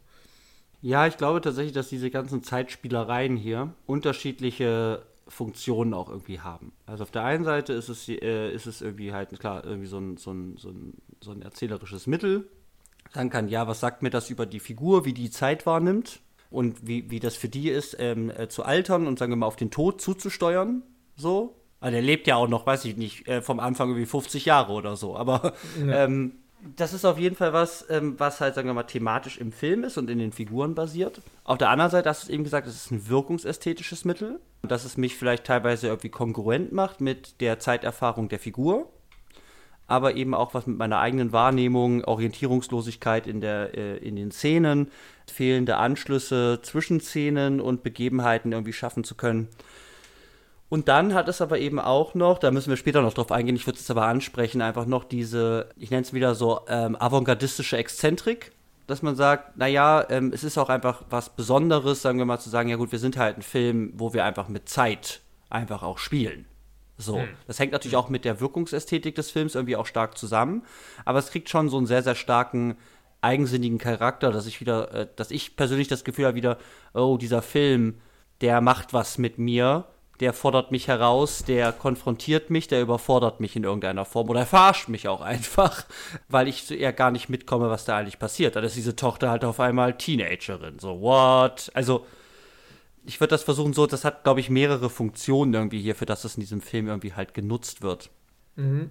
Ja, Also Zeit auf jeden Fall eine ganz wichtige, eine ganz wichtige Dimension. Ich würde jetzt, wenn du bei, zur Zeit nichts mehr zu sagen hast, nee. Würde ich jetzt zum großen Punkt kommen. Und gerade in meinem komischen Diagramm, was ich hier in meinem Heftchen gemalt habe, ist es kein Unterpunkt, sondern es ist wirklich ein übergeordneter Punkt, der in starkem Verhältnis zum Leben, wenn wir das mal so als Hauptthema nehmen, des Films, irgendwie steht. Und das ist halt die Idee von Kunst mhm. in diesem Film. So, jetzt müssen wir ran. Also, Kunst in diesem Film ist von Anfang an irgendwie dominierend. Also wir haben zwei Figuren. Der eine ist Theaterregisseur, die andere ist ähm, ähm, Malerin, also Adele. Mhm. Die malt eben so, ich nenne es mal so, Mikroporträts. Mhm. Das sind ein Porträtmalereien, die aber auf so kleinen Leinwänden und so klein gezeichnet äh, oder ja, auch gemalt werden mit Öl, glaube ich, habe ich auf einem Schild irgendwie gelesen. Ölfarben. Mhm äh, praktisch, dass ich so ein sehr, sehr starkes Vergrößerungsglas oder Brille irgendwie brauche, um diese Bilder überhaupt wahrnehmen zu können. Die sind wirklich, also ich weiß nicht, wie, also ist, man sieht es einmal und das ist, weiß ich nicht, ein halber Zentimeter mal ein halber Zentimeter gefühlt. So, also die sind wirklich sehr klein. Aber die sind eben äh, KünstlerInnen. Und ja, es geht eben los mit, ja, ich mache hier meine Kunst, muss alles nach Berlin ähm, und ich bin, ich Adele, gehe in dein Stück und ich finde das alles scheiße. So, ich freue mich, dass die Leute es lieben. So, also sagt sie zumindest, ja super, dass ja, du hier Erfolg hast. Ja. So ein bisschen geheuchelt auch, klar, ja. aber das, das ringt sie sich zumindest ab. Aber danach sagt sie halt, naja, äh, bist du es nicht leid hier für diese Vorstadt Leute mit blauen Haaren, wo ich auch nicht genau weiß, was das eigentlich heißen soll. Aber. Das sind alte äh, Leute, würde ich jetzt Okay. Ja. Okay. Irgendwie halt zu machen und besonders diese Idee, dass eben die Theaterregie eine Kunst ist ich glaube, das, das schwingt so mit, die eben auf vorhandene Texte zurückgreifen, diese inszeniert, da eben die Originalität und das eigene irgendwie fehlt. So, ja. das habe ich auch schon gesagt. Und so geht das erstmal irgendwie los, dass es eben um eine Kunst geht, die nicht einfach nur einem fremd ist, sondern dass es irgendwie auch darum geht, seine Persönlichkeit in der Kunst in irgendeiner Art und Weise widerspiegeln zu lassen. So als ersten Punkt, was Kunst irgendwie soll. Mhm. So, und dann kommen wir zu diesem Projekt, Untitled Project, was diverse Namen über diesen Film bekommt, nämlich diese riesen performative Installation, nenne ich es jetzt mal, in äh, dieser riesigen Lagerhalle. So, ja. okay. Was wird mir da gesagt? Caden will das machen, weil er endlich, ich weiß nicht, er will was, er will was Mutiges machen, er will was Eigenes machen. Und er will was er Wahres will, machen was Wahres machen. Okay, so, und jetzt haben wir Wahrheit. Und da haben wir natürlich zwischen Kunst und Leben jetzt eine sehr, sehr starke Beziehung, weil eben hier irgendwie Kunst nicht einfach so um sich selbst irgendwie sein soll, sondern in irgendeiner Art und Weise Wahrheit über was, keine Ahnung, im besten Fall über das Leben in irgendeiner Art und Weise erzählen soll. So wäre jetzt meine, meine Reinlesung. Oder in irgendeiner Art und Weise ähm, irgendwie das thematisieren soll oder für ihn wahr sein, also was er da reingibt und eben nicht nur Arthur Miller mit halt so Rollenspiel hier macht. Ich würde sagen, wir müssen uns mal angucken, wie dieses Kunstwerk, was wir von dem eigentlich sehen. Also wie sieht das eigentlich aus? so. Das erste, was mir auffällt, ist, Caden, das hast du schon gesagt, bringt Menschen aus seinem Leben, lässt die von SchauspielerInnen spielen. Ja. Und vor allem am Anfang habe ich das Gefühl, dass eben Dinge, die ihm passiert sind, nachgestellt werden. Scheint so ganz häufig, also ist so ein, eine Sache, die ich sehe. Ich weiß gar nicht richtig, wie es anfängt. Am Anfang sehen wir tatsächlich mhm. nicht so viel davon. Also, und es tatsächlich ja. beispielsweise auch, dass, also Michelle Williams spielt ja zuerst Hazel, ganz kurz. Und es ist ja ihre Idee. Also Caden ist davon ja eigentlich auch gar nicht so überzeugt. Und ja. Und das dauert ja dann doch auch, bis dann praktisch, weil Claire Michelle Williams dann einfach sich selbst spielt. Also, yeah. ich weiß nicht ganz genau, wie es anfängt. Ich bin jetzt gerade auch nicht mehr ganz sicher, was er da bei seiner ersten großen Rede da, als er das Ganze ankündigt. Aha. Ich guck mal kurz. Aber auf jeden Fall wird es dann halt immer mehr dazu. Dass es dann letztlich einfach eine Abbildung seines Lebens wird. Und das ist natürlich dieses Ding dann auch, dass irgendwie diese Wahrheit, die er sagt, natürlich irgendwie ein immer mehr ein völlig naturalistisches 1 zu 1 Bild sein soll. Ja. Also auch ja das Set, ja. Also zuerst kann man in alle Wohnungen reinschauen. Die haben halt nur drei Wände, ja, die vierte Wand ist offen und irgendwann sagt er, ja, das ist nicht, das ist nicht richtig, weil das ist ja nicht so. Ihr müsst die Wände, ihr müsst die vierte Wand auch zumachen jeweils.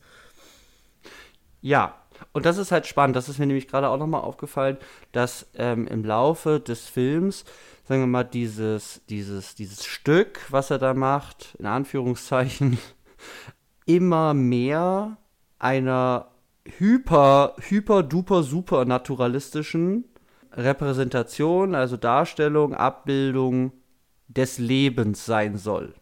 So, also dieser mhm. Anspruch ist irgendwie da. Also über den Film, wie du sagst, am Anfang probt man, ich denke so, es geht so los mit der ersten Probe, wo einfach so zwei Leute an so, einem, an so einer Theke sitzen oder einfach also an so einem random Tisch und dann machen sie so eine Art von Thekengespräch oder sowas. Und dann sagt, es klappt nicht, ich muss mit euch einzeln proben und so. Und, und, da sitzen alle drumrum noch, also alle Beteiligten bisher sitzen damit rum. Da gibt es keine, keine, keine Szene, äh, äh, keine Bühne. Und dann werden diese Bühnen immer konkreter. Und die konkreter dieser Bühnen ist dahingehend, wie du es schon gesagt hast, ist, dass es immer mehr einer tatsächlichen Stadt ja auch einfach ähnelt, sagt, wir ziehen die Wände hoch. Und was dann eben auch so ein, so ein, so ein schönes Bild ist, ist, dass er irgendwann mit Tom Noonan, der da schon seine Rolle übernommen hat, mit dem durch so einen Flur läuft und die hören so, die, also die, die, die hören sich die Proben an, aber nur durch geschlossene Türen. Also man ist praktisch in einem Flur, man hört in diese Apartments rein, ja. wo dort diese Leute spielen. Und dann gibt es so Regieanweisungen noch und so Kritiken. So. Ja. Das heißt, die Grenze zwischen echter Umwelt und eben Theater, Bühne wird im Laufe dieses Films immer kleiner. Genau, vor allem, weil ja dann auch noch innerhalb des also innerhalb dieser Lagerhalle dann eben auch eine weitere Lagerhalle da drin gebaut wird, in der diese ganze ja. Welt aus der Lagerhalle nochmal genau. Äh, in kleinerem Maßstab theoretisch, wobei die Maßstäbe dann immer gleich groß aussehen tatsächlich. Ähm, ja. Nochmal drin ist. Und das theoretisch sogar immer so weiter. Also zumindest gibt es so irgendwo diese Karte, wo dann praktisch immer dann immer noch eine Lagerhalle weiter irgendwie immer weiter äh, da verzeichnet ist. Ja. Also, ich würde auf jeden Fall sagen, also es, es, es scheint irgendwie, ich kann, glaube ich, diesen Prozess nicht in seiner, in seiner kompletten Detailliertheit irgendwie beschreiben, aber ich habe so das Gefühl, es gibt einen graduellen Prozess, den dieses Stück irgendwie durchläuft, dass ich eben sagen würde, am Anfang ist es eben eher so, okay, entweder halt Szenen aus Cadens Leben oder eben auch abstraktes, also einfach so Leben aus dem Alltag. Mhm. Er, er, ähm, er, er, sagt dann eben auch, ja gut, äh, je, jeder, jeder von euch oder jede von euch kriegt von mir ein Schicksal in die Szenen reingegeben. Er sitzt dann auch vor so einem Tisch mit so tausenden von kleinen Zetteln, wo dann so, du erfährst, dass deine schwangere Frau krank ist oder, oder sowas. Ich weiß nicht genau, was es ist, ja, aber irgendwie ja. so. Und das gibt er praktisch rein. Das ist dann so eine Technik, die sich irgendwie halt entwickelt, sagt kann, okay, jetzt probieren wir das mal. Genau, aber es ist ja gleich auch schon, dass er ja praktisch sagt, er gibt jeden Tag praktisch einen neuen Zettel, ne? Also. Ja, genau, genau. Also es so. ist jetzt nicht so, dass du sagst, okay, du hast jetzt diesen einen Schicksalsschlag und das wird in diesem Stück irgendwie verhandelt werden, sondern es. Und jetzt ist jetzt so und und und das wird dann so von so einer okay, wir machen erst abstrakte Szenen, dann sind es eben vor allem die wir halt sehen Szenen aus Cadens Leben, die schon passiert sind. so erstmal. Es gab ein Gespräch in der Küche und dann am nächsten Tag ist diese Küche aufgebaut äh, als Bühne, nächste Szene oder so und dann sehen wir das. Und irgendwie diese Nachzeitigkeit, die verschiebt sich ja dann irgendwann. Dass ich eben nicht sage, okay, äh, es sind eben Sachen, die, die Caden erlebt hat, werden wieder aufgeführt, sondern besonders dann, wenn eben dann Tom Noonan ihn spielt. Ja. Und dann ja auch Regie in irgendeiner Art und Weise übernimmt, also auch wenn er durch diesen Flur zum Beispiel da geht und dann Regieanweisungen gibt, dann kritisiert ja Philip Seymour Hoffman, also Caden, kritisiert Sammy zu seiner Assistentin, gibt so Notes, wo Sammy improvisiert.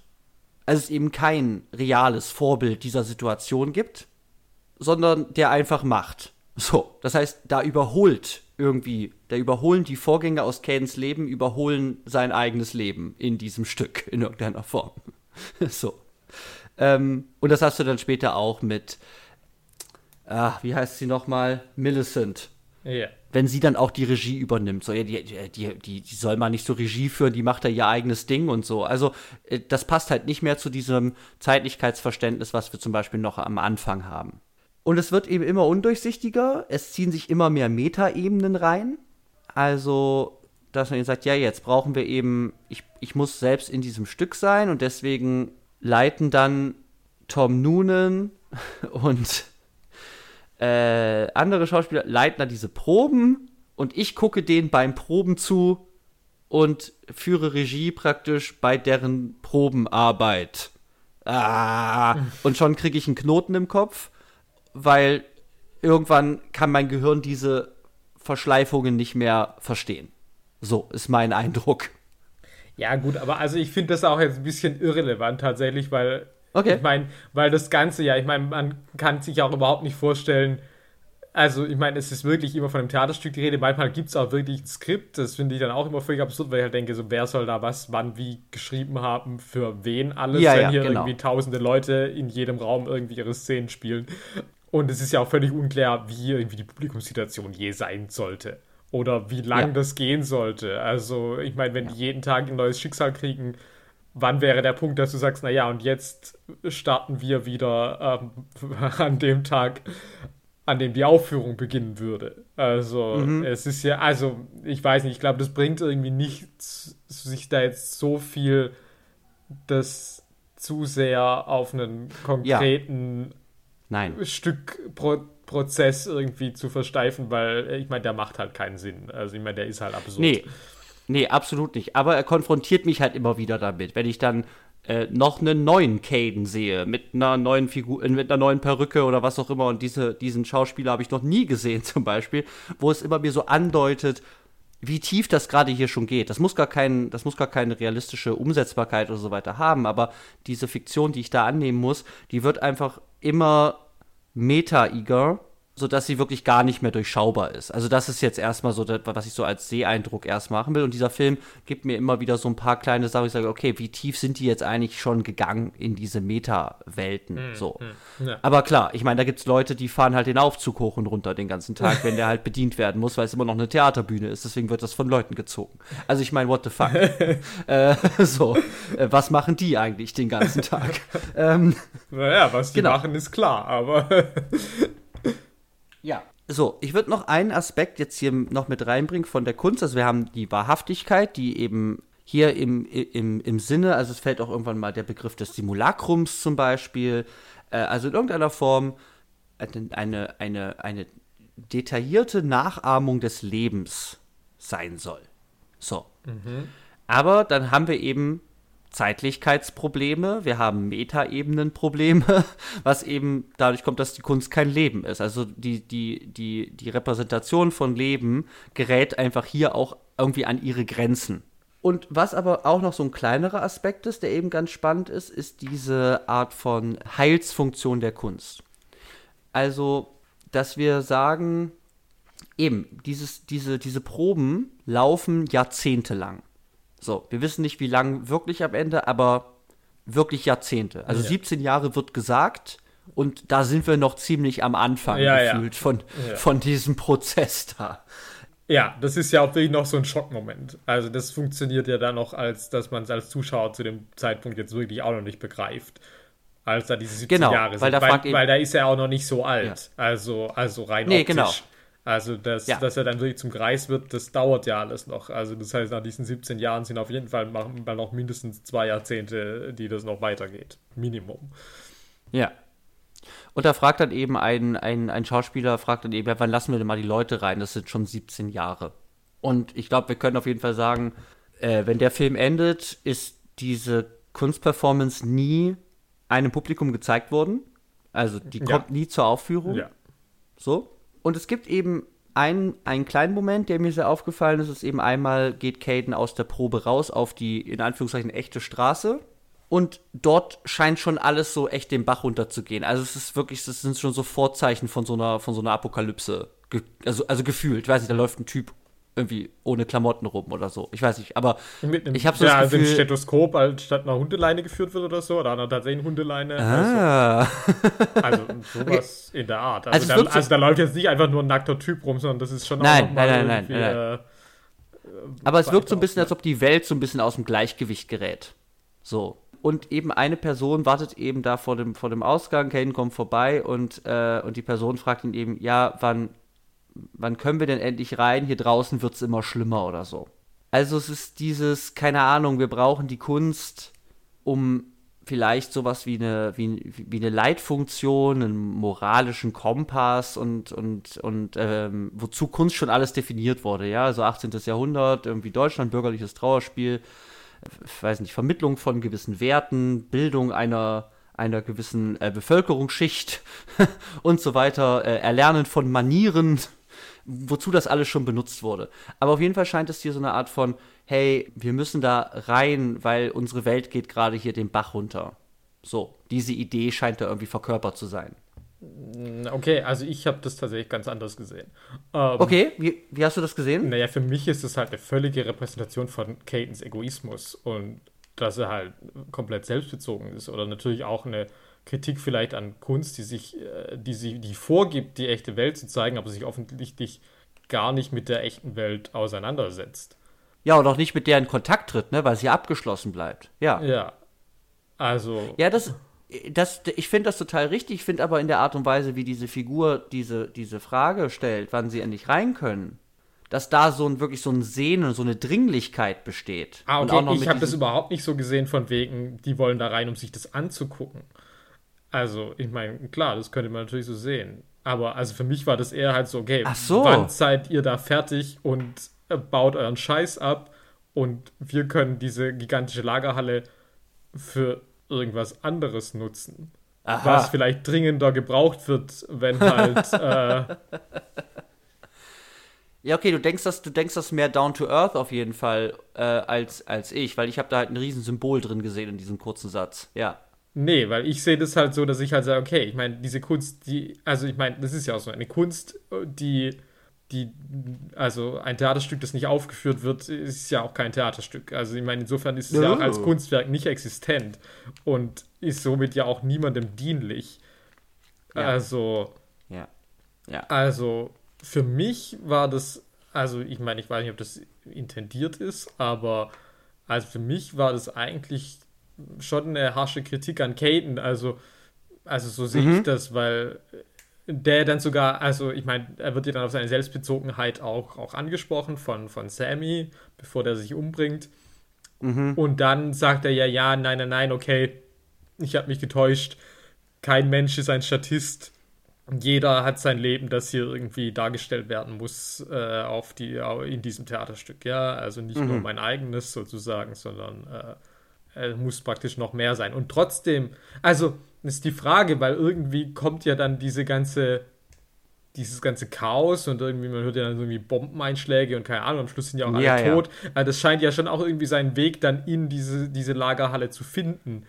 Mhm. Wo man jetzt natürlich sich nicht sicher sein kann, ob das auf einer Fiktionsebene oder auf einer Realitätsebene ist. Ähm, Puh, ja. Wobei, also für mich es eher so war, dass ich dachte, okay, also es kommt jetzt sogar real hier rein und es wird trotzdem aber irgendwie alles nicht thematisiert. Also es wird nie irgendwie angesprochen, was los ist. Also mhm. mit keinem Wort. Äh, mhm. Puh. Und okay. Also das fand ich, also fand ich, meine, das ist vielleicht auch so eine Frage, wie steht dieser Film gegenüber Caden? Ja. Was, was hält, was hält der von dem? Aber also ich habe das als also mhm. sowas gesehen, wo man sagt, ja, okay, irgendwie, die schwimmen irgendwie seit Jahrzehnten in ihrem eigenen Saft. Niemand ja. kann das sehen, niemand profitiert davon. Und, ja. äh, je, und es wird immer behauptet, es wird irgendwie hier die Wahrhaftigkeit abgebildet, aber die tatsächlichen Probleme, die offensichtlich äh, sozial äh, und äh, gesamtgesellschaftlich äh, mhm. passieren außerhalb seines privaten, äh, seiner privaten Befindlichkeiten, scheint überhaupt komplett ausgeblendet zu sein. Ja, man könnte natürlich auch wieder sowas wie so eine Art von ähm, ähm, Innerlichkeitskunst versus halt eine politische Kunst vielleicht auch irgendwie sehen. Weil eben das, was ähm, Kane da halt macht, äh, um es mal ganz salopp zu sagen, ist halt ein extremes Selbstgewichse so. Also. Ja, ja. Es geht nur um meine Befindlichkeiten, es geht darum, dass ich etwas davon habe, ich muss mich selbst finden. Also es ist alles, will ihm das gar nicht vorwerfen, aber das ist eben, also das würde da auch mit reinkommen, dass ich sagen, es ist keine, weiß ich nicht, utilitaristische, politische, was auch immer Kunst, äh, deren Wirksamkeit ich immer noch so ein bisschen auch skeptisch sehe, aber die ja auch gegeben ist. Ähm, und das wäre da, könnte da auch noch mit reingelesen werden. Okay, äh, krass. Okay, für mich hat sich das wieder direkt so erschlossen. Ich würde es aber mal so ein bisschen sagen, so, ähm, das, wär, das ist jetzt der erste Moment so richtig, wo ich sage, das haben wir komplett anders gelesen und das ist auch einfach etwas, was dieser Film schon sehr stark irgendwie auch provoziert. Also allein schon diesem kleinen Satz, dass ich jetzt noch mal irgendwas da reindeuten konnte, ob es jetzt richtig ist oder nicht, zeigt einfach auch, wie, wie, wie überladen dieser Film erstmal mit Thematiken ist und dann aber auch wieder gleichzeitig mit einem extremen, ähm, mit einer, mit einem extremen Angebot irgendwie, so eine Offenheit von, hey, guck mal hier und schau mal, was du da noch zu sagen kannst oder wie man das noch sehen kann. So. Ist, glaube ich, schon ein Gestus in diesem Film irgendwie stark durchzieht. So. Mhm, ja. Und das halt, ich will mich jetzt nicht rausreden, vielleicht ist meine, meine äh, ursprüngliche Lesart halt total dumm, aber ich war halt sehr, sehr stark überzeugt davon. Für mich hat sich die sehr, sehr stark erschlossen und war anbindbar an Themen, die in diesem Film auch schon verhandelt wurden. Und auch Themen, die, die ich vielleicht so denke, so, okay, wozu ist Kunst irgendwie da oder wie wurde Kunst schon definiert, dass das irgendwie halt da zusammenging. Ja, okay. Aber ich, ich dachte halt, so, aber ich kann, ja. ich finde jetzt die Stelle auch nicht, deswegen kann ich es nicht nachschauen. Ich dachte halt, das mhm. wären halt wirklich auch so Militärtypen oder so, wo ich halt gedacht habe, ja, okay, also ich glaube jetzt nicht, dass die da rumstehen, weil die sagen, äh, was kommt denn in dieses Stück raus. Aber ich hätte eher gedacht, dass das ein Obdachloser war, aber ich bin mir auch nicht sicher. Auf jeden Fall sieht man dann auch kurz danach so ein kurzer Schritt von einer Person, die auf so einem Militärfahrzeug oben irgendwie halt halt fährt. Ja. Ähm, also so Ausnahmezustand scheint da langsam irgendwie einzukehren. Wir wissen aber, wir erfahren nie so richtig warum. Du hast ja schon gesagt, später dann Einschläge, Explosionen, alle tot. Ja. Ähm, ja, keine Ahnung. Also ich war da, also was ich mich auch gefragt Aha. habe, ist tatsächlich auch, dass er bei der einen Beerdigung, bin gerade nicht, achso, bei der Beerdigung von Sammy, dann halt auch sagt, es gibt 13 Millionen Menschen auf der Welt. Ja, das, ich habe gedacht, ich habe mich verhört. Ja, nee, aber ja. also er sagt es halt wirklich. Und ich meine, da war ich halt auch, also entweder, keine Ahnung, Synecdoche New York, ist es die Zukunftseinwohnerzahl von New York und für ihn ist halt New York einfach die ganze Welt. Oder mhm. was ich also was mein Gedanke war, war halt, okay, ist die Menschheit schon so dezimiert zu diesem ja. Zeitpunkt, dass es halt nur noch 13 Millionen Menschen weltweit gibt. Ja. Ja. Aber das ist halt auch nicht. Ja, und auch hier ist wieder eine starke Ambiguität, allein ja. diese Aussage irgendwie ja. halt da. Sage, okay, ja. wie ist dieser Film eigentlich geframed? Ist das eine wahre Aussage? Ist das eine übertriebene Aussage? Ist das eine künstlerische Aussage? Auf, auf äh, was ist das eigentlich bezogen? Ist New York die Welt? Keine Ahnung, was das heißen soll. Ja, ähm, ja aber auf jeden Fall, also kann man auch hier noch mal so, vielleicht so kurz abschließend noch mal sagen, naja, Kunst ist hier auf jeden Fall auch unterschiedlich, also wird hier unterschiedlich auch irgendwie benutzt, unterschiedlich definiert. Also dieses, dieses Motiv der wahren Kunst. Ähm, Sammy sagt doch irgendwann, dass Adele halt eine, eine wahre Künstlerin halt ist, weil sie der Wahrheit halt direkt ins Gesicht starrt oder so. Also diese Idee von, von Wahrhaftigkeit ist auf jeden Fall hier da aber eben auch solche, solche Ideen von halt, ja, ähm, ähm, hermetischer Kunst, ja, die nur für sich selbst irgendwie existiert und dabei niemanden reinlassen will. Hier tatsächlich niemanden reinlassen will, aber es gibt ja auch so hermetische Gedichte zum Beispiel, wo man sagt, das liest man und man weiß einfach nicht, was das von einem will. Und wir sind mit solchen Filmen ja auch oft konfrontiert. Vielleicht gehört dieser Film auch ein bisschen dazu. Es ist also wieder hier eine andere Form von Kunst. Ich meine, ähm, Caden ist ja selber auch immer wieder am gucken. Also er, er, er, er hat ja auch keinen Masterplan. Er kommt mehrmals im Laufe dieser Produktion immer wieder, ich weiß jetzt, was das Stück ist. Und mhm. er sagt das und kurz danach stirbt er. Also er wird auch nicht fertig mit, was soll dieses Kunstwerk überhaupt leisten? So deutet sich mir das irgendwie halt stark irgendwie auf. Und den seine Funktionen und so weiter wird auch immer wieder irgendwie über den Haufen geworfen, neu definiert, aber eben auch so Hermetik, ähm, Selbstbezogenheit. Also ich nutze das, um für mich selber etwas zu finden oder mich selbst zu finden, etwas von mir reinzugeben, etwas vom Kunstwerk über mich zu lernen, versus was will die Gesellschaft davon la la la la la. Das sind alles so unterschiedliche Sachen, die irgendwie hier so reinlaufen, aber äh, irgendeine Position, weiß ich nicht, bezieht dieser Film erstmal irgendwie nicht. Nee, fände ich jetzt auch schwierig. Also ich meine, was ja auf jeden Fall schon auch mitschwingt, ist ja dieses irgendwie auch dieser Wunsch, irgendwie was zu hinterlassen oder irgendwie, also ja. oder halt auch im, im Kontrast zu, zur Vergänglichkeit des Lebens und des Daseins irgendwie und auch der, der Bedeutungslosigkeit vielleicht dem Ganzen dann irgendwie so, so eine Sinnhaftigkeit zu geben, auch und so. Und da fände ich es natürlich aber auch schwierig, wenn der Film dann irgendwie da jetzt ein Statement dazu machen würde. Sagen würde, ja, ja aber ich habe schon das Gefühl, oder? dass ja, aber ich, aber ich glaube, man, man, man, man kann schon sagen, dass, dass auf jeden Fall, egal was Caden irgendwie versucht, er scheitert halt irgendwie auch einfach daran. Also es scheint irgendwie auch dazu zu gehören. Also es gibt irgendwie keine, keine richtige Antwort oder zumindest kann, kann Caden sie nicht finden, weil er vielleicht auch gar nicht weiß, was er eigentlich sucht. Also keine Ahnung, was will er eigentlich davon? Er ändert immer wieder seinen Plan. also er weiß selber, es ist eigentlich von Anfang an auch als so eine Exploration irgendwie halt auch gedacht um, um dem Tod. Also ich habe noch mal reinguckt bei dieser großen Rede am Anfang oder so, da ist eben äh, Tod auch wieder ein ganz, ganz großes mhm. Thema, was uns irgendwie alle vereint und darum soll es auch irgendwie gehen. Ähm, und gleichzeitig aber auch um das Leben. Ähm, ja gut, aber er scheitert ja irgendwie halt eben auch wieder, weil er eben ja nichts hinterlässt. Also weil er ja praktisch nie abschließt mit irgendeinem Prozess. Also er sich ja auf nichts festlegt. Ja. Also er ist ja da Opfer seiner eigenen Ambition auch einfach. Also, ja. was aber nicht heißt, dass das an sich nicht möglich wäre für Künstler an sich. Mhm.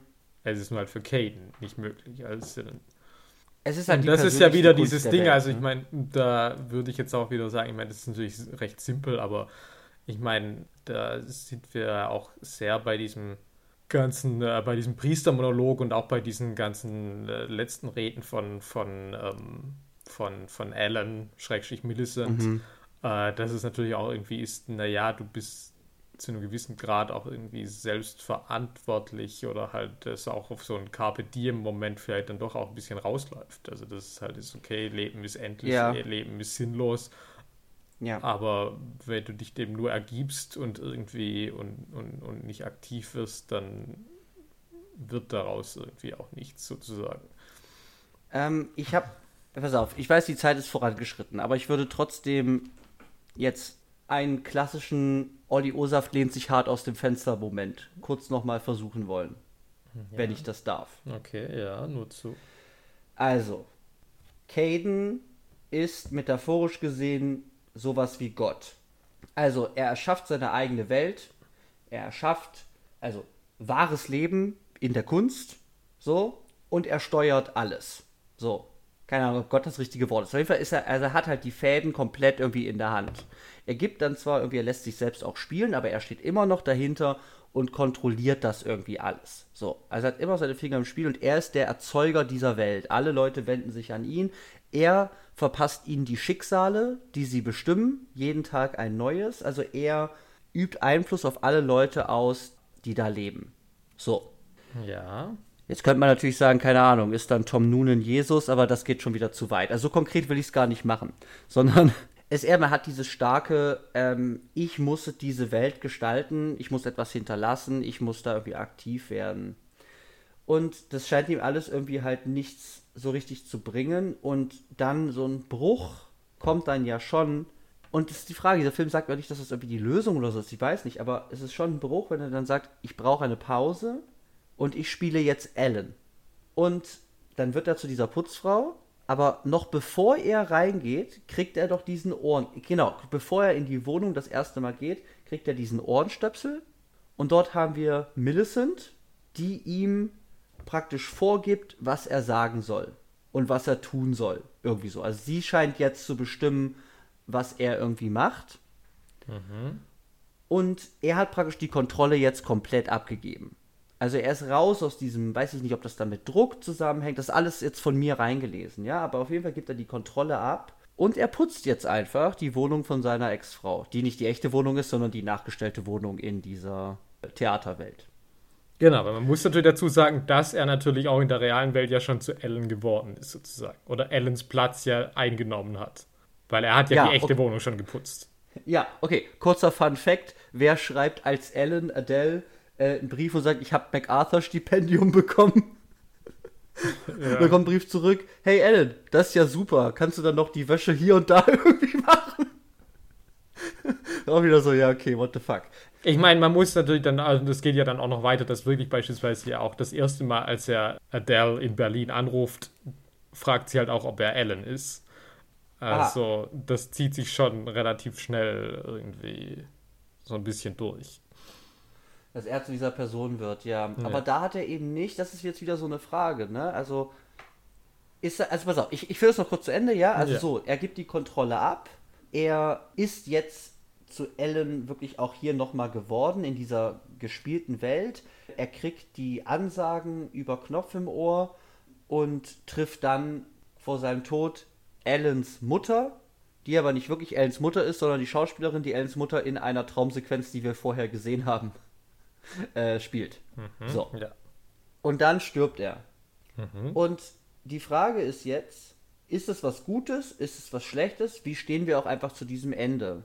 Das hängt jetzt ein bisschen davon ab, also ob dieser Film jetzt auch sagt, ja, das ist vielleicht ein besserer Weg für ihn irgendwie auch, zu sagen, ich, ich gebe die Kontrolle ab, ich muss mich, ich, ich, ich, ich lebe einfach, so wie es kommt, mit allem Trauer, Schmerz, Einsamkeit als Alan. Aber das tut er ja nicht. Ich meine, das Letzte, was er sagt, ist ja, dass er sagt, er weiß jetzt, wie er das Stück zu machen hat. Ich meine, das sagt er dann nicht. Dann springt er nochmal raus und dann stirbt er. Also, ich meine.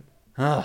Also, ja, weiß ich jetzt nicht so richtig. Ja, es propagiert halt wirklich keine finale irgendwie äh, ähm, Heilung oder sowas und sagt, das ist der richtige Weg für ein vollkommenes Leben, so gehst du mit deiner Krankheit, Angst vorm Tod und so weiter irgendwie um oder äh, solche was wir bei Paranoid Park ja auch hatten, so, ja gut, du hast eine ewige Schuld, schreib das auf einen Brief und dann verbrenn das. und Paranoid Park hat das ja auch gebrochen, das ist dir ja so schön aufgefallen, da, dass sagen, ja nee, dem geht's halt trotzdem immer noch scheiße am nächsten Tag im Biologieunterricht. Und vielleicht ist das hier auch so ein bisschen so. Also er kommt halt trotzdem nicht davon los und dann ist er halt tot. Und ich meine, ob egal ob das jetzt gut oder schlecht ist, ich meine, da, da ist dieser Film vielleicht auch einfach ähm, konsequent zu sagen, nee, das wird passieren, egal, egal was kommt. So. Naja, also ich weiß, also es ist jetzt wieder halt die Frage, wie sieht dieser Film ähm, Caden, aber ich würde halt sagen, Caden ist halt eine tragische Figur.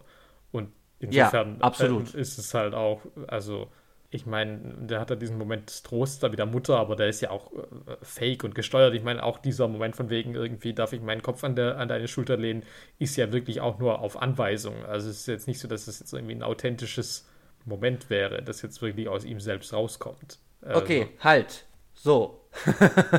so, wieder. Die Anweisung ist, sagen wir mal, gestaged, absolut. Aber es gibt so einen kurzen Moment, wo als er diese Anweisung bekommt, sieht es so ein bisschen so aus, als ob, als ob er sich nach dieser Anweisung so ein bisschen gesehnt hat. Er platzt so ein bisschen. Auch mit dieser Frage irgendwie. Also er hat so schon so Tränen und so, aber die Art und Weise, wie er das sagt, wirkt so ein bisschen so, als ob das auch die Frage ist, die er, die er auch sagen wollte. Das heißt, auch wenn das gestaged ist, ist das vielleicht aber auch wirklich die Emotion, die ihn gerade umtreibt und die für ihn irgendwie real ist. Zumindest irgendwie im Spiel hat sich das für mich irgendwie so erzählt. Ja, also, ich meine, die sagen die sich ja dann auch gegenseitig, dass sie sich lieben und das ist ihnen nicht irgendwie eingetrichtert. Also ja, das ist schon wahr. Ja, aber, aber es ist vielleicht trotzdem true. Also das ist halt der Punkt. Also es ist vielleicht gestaged, aber für, für, für Caden ist es vielleicht. Ja, nein, dass die wahr. sich sagen, dass sie sich lieben, das ist ja nicht gestaged. Also Ach so, ja, okay, sorry, nicht. ja. Das ist mein ja. Punkt, ja. Ah ja, ja. Aber ich weiß nicht, also auch da kriege ich jetzt keine finale Lesart oder so drauf. Es fällt mir nur so auf, irgendwie, dass es diesen Bruch gibt, irgendwie von Kontrolle versus Kontrolle abgeben, in dem wer ich bin und wie ich bin und was ich sage und was ich mache und so weiter. Äh und ich bin halt wieder ähm, ähm, so planlos wie auch schon vorher. so. Also ich bin auch bei deiner Gott-Theorie. Ich meine, klar, natürlich, er ist Schöpfer, ja. Also ich meine, er ist halt ein Künstler. Ich meine, insofern ja, ist er halt Gott ist eher hier eine Metapher. Also, aber, also ist, ja. Nein, aber also ich meine, ich weiß jetzt auch nicht, inwiefern das jetzt, also was man da jetzt so wirklich rausziehen kann dann. Ja, keine Ahnung, mir ist halt wirklich nur dieses halt eben ähm, Schöpfer versus halt kontrolliert oder Inszeniro, also in, Inszenierer versus Inszenierter. Ähm, ja, ja, gut. Ist, ja, das, ist das irgendwie ist, drin. Ja, ja, klar, das ist logisch. Was mir das jetzt ja, sagt, bleibt halt für mich auch wieder, wieder ein Geheimnis. Und ich würde damit vielleicht mal so den großen Deutungsblock jetzt mal zumachen.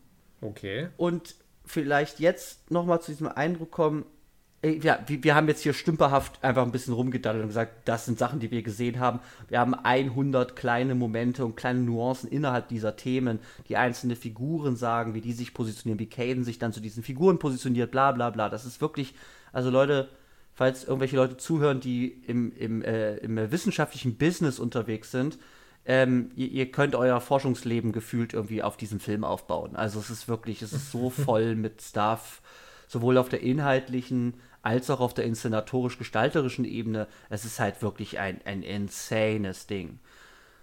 Und ich würde aber jetzt mal von der, von nochmal wegkommen, jetzt von den großen Themen und, und, und, und, und Deutungsansätzen zu was leichterem vielleicht, und das ist die Verspieltheit und die Quirkiness dieses Films. Und da klingt ja ein Echo aus der Vergangenheit, nämlich aus der äh, I Heart Huckabees Folge zu uns. Quirky. einfach so Isabelle Huppert und Jason Schwartzman haben Sex im Schlamm. Uh. Und man weiß nicht warum. Ähm, warum ja. nicht, ist die Frage, die ich da stelle. So, genau, so, warum nicht? Und das ist eben in diesem Film, glaube ich, auch ein großes Mantra, was diesen Film irgendwie durchzieht. Und das haben wir auf der einen Seite, würde ich jetzt sagen, zum Beispiel bei diesem Zeitspiel, was wir schon angesprochen haben. Also wieder so eine Eigenwilligkeit, eine äh, originelle Form der filmischen ähm, Erfahrbarmachung, sagen wir mal, von Zeit. Aber es hat eben auch in Inszenierungsweise oder, oder von, von, von Realitätsabbildung in diesem Film auch eine Menge Verspieltheiten. Also ich denke zum Beispiel nur an, an, das, an das Tattoo von ähm, Olive. Ähm, als sie stirbt, fällt wirklich von ihrem Blumentatattoo ein Blatt zum Beispiel aus ihrer Haut zum Beispiel mhm. ab. Äh, wir haben das brennende Haus, in dem Samantha Morton wohnt. Ähm, und das wird nie erklärt. Also, das ist nicht so, sagen, ah, warum brennt dieses Haus? Das ist einfach so. Und viele verspielte und surreale Gestaltungsebenen dieses Films folgen irgendwie dieser Logik. So. Ja. Und was soll das jetzt? Warum nicht? Fragezeichen. Ja, warum nicht? Also, ich meine, das ist ja wieder der Punkt, warum ich jetzt sagen würde, dass dieser Film schon sehr passt in die Quirkiness des, äh, des amerikanischen Independent-Kinos der 2000er und andererseits ja. sich dann doch wieder sehr deutlich davon abhebt und das ist, finde ich, auch äh, vermutlich mit einer Erklärung, warum das auch sowohl von der Kritik als auch vom Publikum ja gar nicht angenommen wurde, von der Kritik so mhm. unterschiedlich. Ähm, gab natürlich große Fans, aber auch, ähm, auch Gegenstimmen. Und das ist eben, dass es sich halt nicht auf der Quirkiness, also dass die Quirkiness ist halt da. Und ich meine, die passt aber halt, finde ich, halt auch in die Zeit und, ähm, und finde ich, muss man auch differenzieren, weil ich halt sagen würde, Sachen wie, okay, ein Haus brennt und es brennt einfach und Leute wohnen da drin und sagen, ah ja, mhm. dieses Haus brennt und leben da über Jahrzehnte und dann äh, auf einmal stirbt man an einem Tag, weil man sagt, ja, Rauchvergiftung. Ähm, ja. und das ist sowas, wo ich sage, okay, das ist halt, das sind halt so quirky Sachen die kann man äh, gut finden oder doof finden, aber die sind an sich jetzt aber auch nicht so, dass ich jetzt sage, dass die jetzt handlungsentscheidend sind. Also die sind für den Plot erstmal eigentlich irrelevant. Und mhm. sind halt sozusagen halt Sachen, die das, äh, die das, ja, die das halt besonders machen, die, ja. Äh, die halt kreativ sind und im besten Falle halt auch witzig. Und davon gibt es ja. natürlich einiges, ja, und ähm, ja, das Rückentattoo der Michelle Williams. Ja, genau, ja, ja, sowas. Ähm, Solche ja. Spaßereien. Ja. ja. aber ja, schon auch sowas, also auch ganz profan halt von wegen so, okay, ja, die ist halt Malerin, aber nein, die ist halt Malerin dann halt von halt Mikroporträts, ja. Also ja, man geil. sagt, okay, ja, wenn man halt sagt so, okay, ich brauche eine Künstlerfigur, ist das vielleicht jetzt auch nicht das Erste, wo man sagt so, ah klar, natürlich, was wird die sonst machen, ja. Ja. Und wo der Film dann aber natürlich dann ausbricht, ist, dass er halt wirklich, und es ist schwer zu sagen, wann das einsetzt oder was genau da alles darunter fällt, aber spätestens halt in diesen letzten 20 Minuten ist es halt wirklich so, okay, what the fuck is going on? Ja, also ja. ich meine vor allem halt die Frage so, okay, was ist mit diesen Identitäten zwischen Caden und Alan? Wer ist Alan? Wer ist Caden? Sind die eine Person? Wird er zu ihr? Teilen die sich irgendwie ein, ein Bewusstsein? Keine Ahnung. Ähm, ja. ja. Und das ist natürlich schon so ein Punkt, wo es halt ähnlich wie das bei Huckabees mit diesen ganzen philosophischen Themen waren, ist ja. es halt hier, wo ich sage, okay, es geht dann über diese normale Quirkiness hinaus, die halt eben sonst so ein, keine Ahnung, Garden State, keine Ahnung, also gibt ja irgendwie x Beispiele irgendwie aus dieser Zeit, wo mhm. ich sage, das sind Filme, die haben eine klare Narration und haben dann aber halt irgendwie Figuren oder irgendwie oder Ausstattungen oder was auch immer, die halt irgendwie besonders sind und diese Quirkiness haben. Und das hier, finde ich, ist schon ein anderes Level, weil es wirklich halt sagt, okay, ich verlasse jetzt den Rahmen der, der naturalistisch nachvollziehbaren Narration. Ja, und, und nochmal, wenn ich ja auch nochmal so denke an, an zum Beispiel halt Being John Malkovich oder auch Adaptation, die Charlie Kaufman Drehbücher, dann würde ich ja auch sagen, naja, es, es nutzt diese Quirkiness, sagen wir mal, für Momente. So. Und die, die kommen wie so Einschläge vielleicht. Und hier mal wieder Moment. Oder hier mal eine Szene der Zeiterfahrung. Und dann wird es immer wieder von, vielleicht von, von, von mehr oder weniger großen narrativen Elementen aufgefangen. Und hier, das löst sich hier halt komplett auf. Also der, der die, ich nenne es jetzt mal momenthafte Quirkiness, wird halt zu einer permanenten. So. Und, also, das ist auch sehr vage. So. Aber ich glaube, der Grad an Exzentrik und Abwesenheit von nachvollziehbarer Narration und Repräsentation oder überhaupt Bildlogik, ja, äh, mhm. lösen sich halt hier dann also immer stärker auf. So, haben wir gesagt, es hat so eine Steigerung an Absurdität oder an äh, Surrealem mhm. In der Dichte im mhm. Laufe des Films. Aber am Ende bin ich ja, ja gut, dann ist er jetzt halt Ellen und der äh, sitzt dann in diesem, in diesem, äh, in diesem Schrank und ich weiß nicht, wie viele Jahre wirklich da vergehen. Und dann gibt es diese Traumsequenzen und, und, und ich weiß, also ich weiß ja gar nicht, ich weiß, ich weiß nicht mal, ob, ob, ob irgendwie Millicent nicht wirklich Ellen Bestcomp war, ja, also. Ja, äh, das ist halt auch nicht klar, so, ja. So, also ich bin ja voll aufgeschmissen. so, es ist halt wirklich dann einfach so ein, ich nenne es mal so ein bisschen so assoziativer Strudel, das ist ein bisschen zu viel, aber ich bin ja voll, ich bin voll, ich bin voll verloren. Also dieser Film kommt einfach und sagt, hier, schluck das, so. Und fängt mich dann aber nicht wieder ein, was ja Hackebies zum Beispiel dann auch gemacht hat. Und Hackebies hat ja, hat sich ja auch nie, sagen wir mal, die Leichtigkeit oder auch den, den Spaß nehmen lassen. Also Hackebies ist ja zum Beispiel viel einfacher zu mhm. konsumieren ja. als das hier. Ja, so. Ja. Weil es seine Themen, glaube ich, sehr viel ernster nimmt irgendwie. Also es, es hat einfach einen, einen Anspruch so. Und der, der wird diesem Film, ohne es eigentlich zu werten, auch dahingehend zum Verhängnis, dass dieses, diesen Film auch einfach sehr schwer zu gucken macht. Das ist wirklich ein Ritt, auf den man geht, wenn man diesen Film anguckt. Und mir ist nochmal so aufgefallen, so ganz weird, wirklich, dass die ersten 20 Minuten wirklich so straight eigentlich sind. Also es ist echt auch ein großer Teil dieses Films, in dem die Absurdität ein, ein, ein Mindestmaß wirklich irgendwie hat. Ja, da und ist halt irgendwie halt quirky, dass du sagst, okay, irgendwie die Kacke genau. ist grün, ja. Also das ist halt auch so, dass man sagt, okay, ja, das, ja, die haben ein verschrobenes Haus, die malt verschrobene Bilder. Ja. Äh, da sind komische Leute am Theater, die komische Sachen sagen. Äh, da, da, da fährt so ein Auto gegen eine Wand, dann kommt die Wand falsch runter. Also so, ne? Solche Sachen halt. Ich sage allein schon, dass ich sage, okay, wie viele Filme spielen auf irgendwelchen komischen Arthur Miller Theaterproben. Ja, das ist auch schon vielleicht irgendwie quirky. Naja, gut, so das finde ich jetzt noch. Ich genau, mein, wenn aber, du jetzt aber, sagst, machst du das über einen Theaterregisseur und dann inszenieren die Tod eines Handlungsreisenden, das finde ich noch nein. relativ. Aber, aber so allein schon, weiß ich nicht, Probenprozesse zu haben, äh, diese ganze Thematik von irgendwie, weiß nicht, Theaterregie, Theaterwelt ist jetzt auch irgendwie, sage ja, da, da, haben die Leute jetzt ewig drauf gewartet, das zu sehen. Also keine Ahnung, aber naja, ich könnte sagen, die Leute haben auch auf Birdman gewartet. Also ich meine, das. Ja, und, und die haben darauf gewartet. Ich meine, wie, wie, also ich meine, Birdman hat ja, glaube ich, auch einen großen Teil seines Mythos vielleicht ja auch gerade durch die Quirkiness, erstens seiner Form und ja auch seiner Thematik und seiner komischen Michael Keaton hat auch noch diese Batman-Vergangenheit und so weiter, zieht das ja auch noch stark daraus. Ich, ich, ich habe mich wieder weit aus dem Fenster gelehnt, aber ich will nur sagen, man kann sich das vorstellen, dass man sagen kann, okay, es, es gibt Ab, Abstufungen von Quirkiness und dieser Film äh, fängt so low an und am Ende, weiß ich nicht, bin ich halt auf Maximallevel von ähm, Absurdität oder auch Normenverstößen. Also gegen all das, was ich gewohnt bin an an, an, an Sehgewohnheiten, Seherfahrung, das wird ja hier komplett aus dem Fenster geschmissen. Und wie immer, dadurch kriegt der Film eine Eigenheit. Der Film drängt sich mir sehr, sehr stark als Film wieder auf, also die alte Leier. Und ich habe das Gefühl, ich bin einfach konfrontiert mit diesem Film. Und ich muss mich jetzt ganz, ganz stark mit dem auseinandersetzen. Der will was von mir, der will mich irgendwie challengen und so. Und das würde auch meine Haltung, warum ich so aufgeregt war, über diesen Film zu reden, diesen Podcast auch erklären. Das ist wirklich, der macht so eine Challenge auf für mich. Ja, so.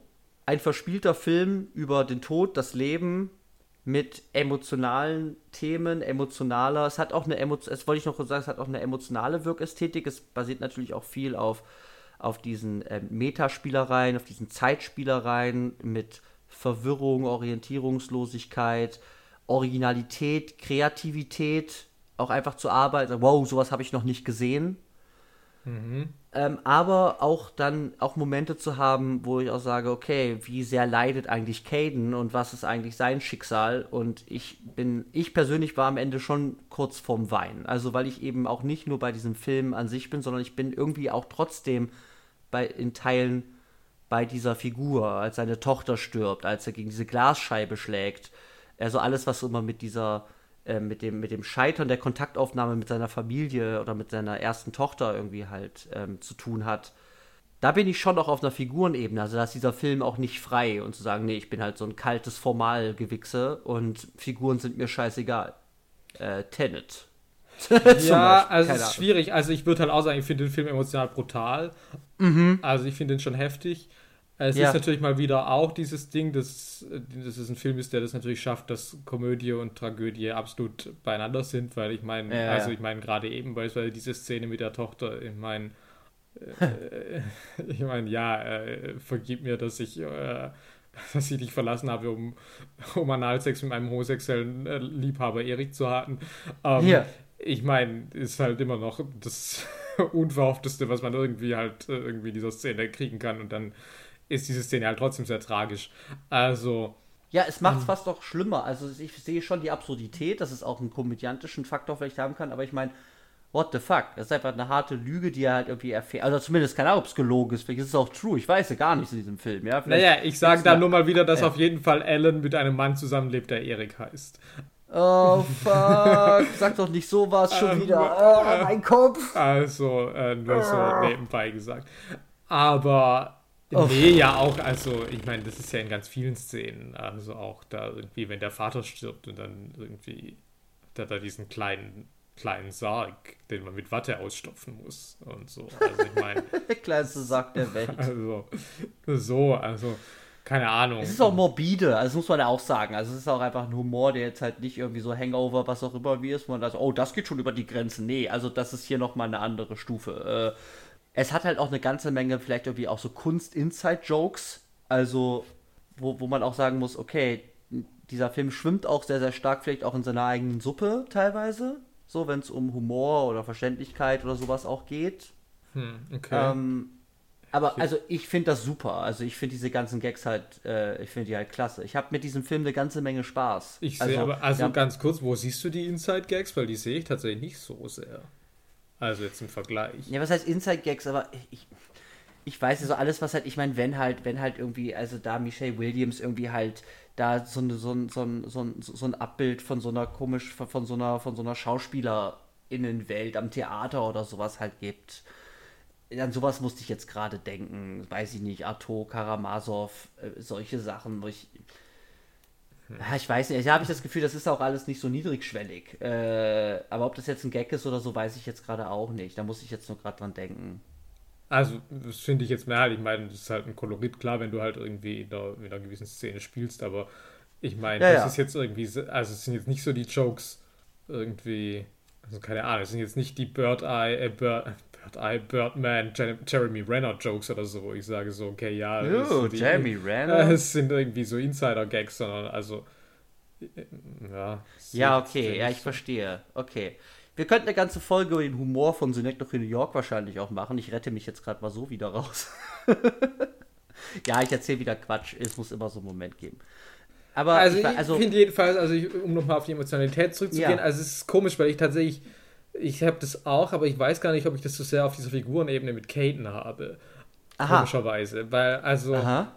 es ist für mich halt irgendwie so alles in diesen letzten 20 Minuten, also tatsächlich dann auch irgendwie so diese ganze Szene mit der Mutter, klar, und irgendwie diesen Verlust der Tochter. Ich meine, klar, das geht schon über Caden natürlich auch, aber es geht natürlich auch über ja. Alan. Und ja. es ist halt auch halt einfach dieser fucking Priestermonolog. Ähm, ja. Der mir halt wirklich, also in Zeiten, in denen es mir mental halt wirklich nicht gut geht, ging, also, also ich glaube, nichts hat halt irgendwie so hart eingeschlagen wie dieser fucking Priester. Also, okay. das muss ich schon sagen. Und ich meine, das ist auch so eine artifizielle Szene und trotzdem, also finde ich, es funktioniert halt so gut. Ja. Und äh, ich meine, also, und ich meine, das ist halt auch wiederum dieses Ding, dass ich halt auch sage, dass diese ganzen letzten 20 Minuten funktionieren halt für mich und sie funktionieren halt emotional, auch wenn ich sie rational halt nicht verstehe. Also ich meine, und ja. das ist vielleicht, finde ich, wie, also wie ich an diesen Film halt auch eher rangehen kann. Also dass mhm. ich sage, okay, das trifft mich halt und das macht was mit mir, auch wenn ich es nicht verstehe und ich muss es vielleicht auch nicht verstehen und vielleicht ist es auch, also ich weiß auch ja. nicht, ob es so angelegt ist. Also ich meine, klar, natürlich, es ist ein wie gesagt, all die Details sind da, ja, also Alan und Erik und keine Ahnung, ja, also ja, ja. das ja. Äh, ist auch was, wo, wo ich auf jeden Fall auch sagen kann, jedes Mal, wenn man das wieder guckt, kann man noch 3000 Sachen wieder neu entdecken, weil einfach so viel da drin steckt, auch wirklich in der Ausstattung und allem, also in wirklich den kleinsten. Wir haben noch gar nicht Details. über die Musik zum Beispiel auch geredet, ja, ich glaube, die hat halt auch einen großen Anteil. Ja, äh, klar, auch, auch am Ende. Ich kann gar nicht sagen, was das für eine Musik eigentlich ist, aber, aber ich meine, what the fuck, das, der, ich merke das schon, dass das auch einen krassen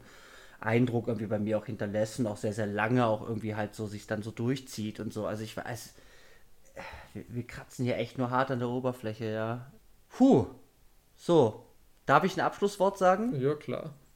Synecdoche in New York ist für mich ein faszinierendes, teilweise unerträglich zu guckendes, anstrengendes, super lustiges, mich auch wirklich zu Tränen rührendes oder angreifendes Filmerlebnis, wo ich immer noch nicht weiß, was mir das jetzt eigentlich erzählen will oder ob es mir überhaupt etwas erzählen will. Also ich denke schon, aber vielleicht auch nicht abschließend, keine Ahnung. Aber das ist ein Film, der für mich wirklich, wenn man sich darauf einlässt oder auch einlassen kann, auch eine unfassbare Kraft auch einfach hat. Und es ist halt auch ein Film, den, den, also so wie bei vielen Etwas-Filmen, die wir haben, keine Ahnung, wie leicht das zu gucken ist, keine Ahnung, wie lustig das für, für andere Leute wirklich ist, wie verständlich das ist, keine Ahnung. Aber holy shit, sowas habt ihr noch nicht gesehen, Leute. Also, wenn, wenn, also wenn ihr euch für Filmästhetiken exzentrischster Art interessiert oder mal sehen wollt, was Film auch sein kann, holy shit, guckt euch das an, weil ich meine, das macht, also ich verstehe nicht, wirklich bei jeder Szene, irgendwann komme ich auf so eine Metaebene, dass ich wirklich da sitze und sage so, okay, wieso sind dieses, also wieso zeigt mir dieser Film jetzt das, was er mir zeigt? Was, wie kommt man eigentlich darauf? Es ist auch wieder so eine, so eine Gemachtheit drin, wo ich mir denke, so, das, das kann man sich nicht ausdenken. Also da, da, da bin ich ja immer so hooked, wenn ich irgendwie so, was ich vorhin mit so Kreativität, dass man die so spürt oder halt merkt ich, ich, ich bin so hart überflutet mit Ideen. Ich denke, wie, wie, wie, wie macht man, wie macht man sowas? Das ist so irre. Und wie gut dieser Film auch einfach gespielt ist, so durch die Bank weg. Ich kann das gar nicht. Auch darüber haben wir noch gar nicht geredet. Ja, Performance, das kannst du ganze Folge zu machen. Also, hm. das ist wirklich ein, ein riesiges Sammelsurium an Dingen, die, glaube ich, auch für. Also, ich verstehe, warum das auch durchgefallen ist, ja. So, ich verstehe das total. Aber holy shit, ist das, ist das, es ist einfach ein unfassbares, ein unfassbarer Brocken. So. Vor dem ich mal wieder einfach einen harten Respekt habe, so. Und ich kann das nur empfehlen, guckt euch das an, macht diesen Ritt mit und, und danach reden wir weiter, weil ich meine, also ich, ich bin so dankbar, dass du mir das damals auch gesagt hast, dass es überhaupt existiert, weil dieser Film, das ist ein Film, der, der so auch so mein Verständnis von Film an sich und von anderen Filmen so komplett auch einfach so erweitert oder umwälzt oder prägt. Also so eine Kraft hat der für mich irgendwie. So, jetzt bin ich leicht sentimental und prätentiös geworden. Es ist ein Hammerfilm, der teilweise nicht zu gucken ist. und damit belasse ich es jetzt so. Als irre. Ja, also, also für mich ist das ein Meisterwerk. Das ist mit Sicherheit ja. der beste Film, den wir hier im Podcast je besprochen haben, für mich. Eindeutig. Ja. Ohne Konkurrenz. Ich so keine Ahnung, was der sagt, aber es ist so irre gemacht. Huh. Okay. Gütesiegel, Meisterwerk, bester Film bisher. Ich bin mal gespannt, was du nächste schon. Woche mitbringst. Ich weiß, dass ich das toppen kann. Nicht. Äh, ähm. äh, ja, ja, schauen wir mal. So, wir sind vorangeschritten, aber wir machen es jetzt einfach trotzdem, oder? Okay, ja gut. Dann oder willst du nicht? Willst nein, du? Willst nein, du nicht? komm, machen wir es schnell. Okay, aber es ist die. Ja? Schnell. Schnell und knackig. Schnell, schnell, schnell und knackig, ja. Okay, es ist die Top 3. Top 3, Top 3, Top 3, Top 3. 3, 3, 3, 3, 3. Okay, also auf meiner 3. Von was für einer Kategorie eigentlich? Ah, ja. Okay. Äh, in diesem Film gibt es eine Figur namens Olive, die hat eine Menge Tattoos. Und wir haben uns gefragt, was sind denn unsere liebsten Figuren mit Tattoos? Unsere Lieblingstattoos in Filmen? Also wir haben das sehr weit gefasst. Äh, ich bin mal sehr gespannt. Ich würde ganz kurz noch ein paar Honorable Mentions mhm, nennen. Ja. Ich würde erstmal, weil es natürlich Hausmarke hier in unserem Podcast war, ähm, In the Cut äh, ah. hat natürlich dieses oh. hervorragende. äh, was war das nochmal? Eine Peak, Peak, Peak 3. 3? Ich würde sagen so, Peak 3, ja. Sowas, ne? Ähm, äh, äh, Tattoo, was den ganzen Film lösen könnte, wenn Mac Ryan doch nur einmal gefragt hätte, hey, hast du eigentlich, äh, warst du das da unten? Nein, dein Partner. Okay, Film vorbei. So. Ah, daran hatte ich gar ähm, nicht gedacht. Und dann, keine Ahnung, ich, es ist nicht so classy, ich musste dran denken, es ist die äh, Karte nach Dryland aus Waterworld. Äh, okay. Da hat das kleine Mädchen hat, ein, äh, hat den Teil einer Karte auf ihrem Rücken oder so tätowiert mit dem man nach Dryland, also an die, da wo Boden ist, mhm. äh, in dieser Wasserwelt hinkommt. So, und das war jetzt äh, hier lange Umschweife. Ich fange jetzt mal an. Ich packe das bei mir auf die 3 äh, und zwar ist es äh, John Wick. Ähm, mhm. Es ist bei mir auf der 3, weil ich diese Szene, die ich gerne vorhalten würde, nicht mehr im Kopf habe und das Internet konnte mir nicht sagen, wo er wirklich mit dem Brenneisen getroffen wird. Ich sag jetzt mal am Rücken oder auf der Brust. also, also John Wick ist so, also der ist halt am Rücken. Ich glaube auch Vorderseite auch irgendwie stark tätowiert, Arme denke ich auch, vor allem mit so ähm, mit so orthodoxen ähm, religiösen Symbolen auch. Und ich finde es halt ganz geil, weil im dritten Teil will er einen Gefallen von seiner ehemaligen Ziehfamilie, sagen wir mal, Clan. Und dort äh, kriegt er ein, ein Brandzeichen als äh, Ticketentwertung für eine Überfahrt verpasst mit einem russisch-orthodoxen Kruzifix auf seine Brust, auf, auf eines seiner Tattoos. Und damit ist das Ticket entwertet. Und deswegen bei mir auf der 3 John Wick. Okay. Also ganz schnell auch noch meine Honorable Mentions. Ja. Also, äh, es muss natürlich sein, also äh, aus den Simpsons, aus der Cape 4 Episode natürlich das Die Bar Die Tattoo von Sideshow Bob ah, oder natürlich Die, die Bar, Bar Die, die, denn jemand, der Deutsch kann, kann kein schlechter Mensch sein. Ähm, es funktioniert immer noch, ja das, geil. Okay. Äh, liebe ich halt. Und ich muss natürlich auch noch die zwei Ladies aus Bound natürlich nennen. Also äh, Gina Gershon hat da äh, so eine, eine Labrys, eine, eine Doppelaxt auf ihrer Schulter und äh, uh. es gibt halt diese große Verführungsszene, in der sich die Ladies gegenseitig ihre über ihre Tattoos reden, weil Jennifer Tilly oh. hat dann ein Tattoo auf der Brust und ähm, ja und so. Okay. Ähm, das ist halt sexy, muss man halt okay. halt sagen. Das sind halt die sexiesten Ladies, die es halt in der Filmgeschichte je gab. Und sie haben Tattoos. Uh. Okay. Ähm, ja. Und so, auf der 3 ähm, habe ich die Tattoos der äh, Sprocket Holes äh, aus äh, Cecil B. Demented von John Waters. Das ist eine Gruppe von Guerilla-Cineasten, Terroristen. Also, es ist, glaube ich, ein schrecklicher Film. Ich kann mich auch leider nicht dran erinnern. Aber, also, das ist halt, genau, das sind halt irgendwie diese, diese Movie-Nerd-Terroristen, angeführt von Stephen Dorff. Da sind auch, also, Maggie Gyllenhaal wusste ich, aber heute habe ich dann auch gesehen, dass Michael Shannon auch in dieser Crew ist. Das war mir überhaupt nicht klar. Um, uh. Und die haben halt alle Tattoos von ihren äh, Lieblings-Independent-Filmemachern. Also, von Andy Warhol, von Fassbinder, von Almodovar, von David Lynch. Also halt immer die Namen halt tätowiert und halt immer typografisch, dass das irgendwie so ein bisschen halt zu den jeweiligen äh, Regisseuren passt. Und das äh, finde ich eigentlich ganz süß. Okay, wir haben vorhin über in der eigenen Suppe schwimmen geredet, ne? Äh, so. ja, okay, klingt wild. John Waters ist für mich weiterhin noch ein, ein ein was grünes Tuch, keine Ahnung. Also ich habe ja neulich Pink Flamingos im Kino gesehen und ich meine, man kann halt und? nicht bereit sein, diesen Film zu sehen, weil ich meine, das ist halt wirklich der crazyste Shit, den ich in meinem Leben gesehen habe.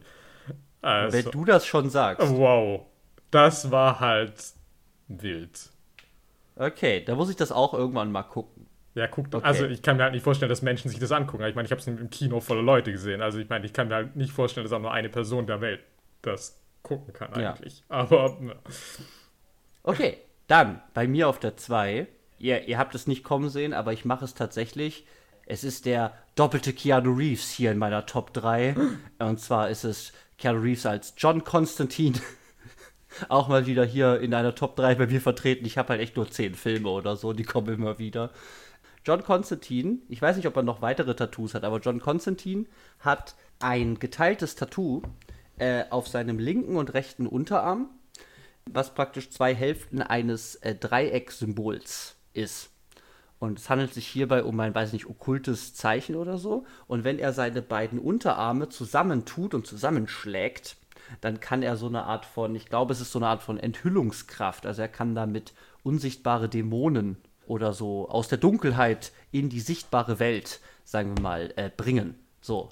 Und äh, da gibt es dann eben auch, glaube ich, in der großen Endszene oder so oder, oder irgendwo in der Mitte äh, so einen Moment, wo er wirklich dann so mit Kraft irgendwie versucht hat, dann so eine, so eine magische Kraft auch dazwischen seine beiden Arme zu diesem Gemeinschaftstattoo irgendwie zu verbinden und diese Kraft drauf zu beschwören. Und ich meine, es ist halt ein Tattoo, was über beide Arme verstreckt ist und magische Kräfte hat. Deswegen mhm. äh, nehme ich hier das coole Dreieckstattoo von John Constantine.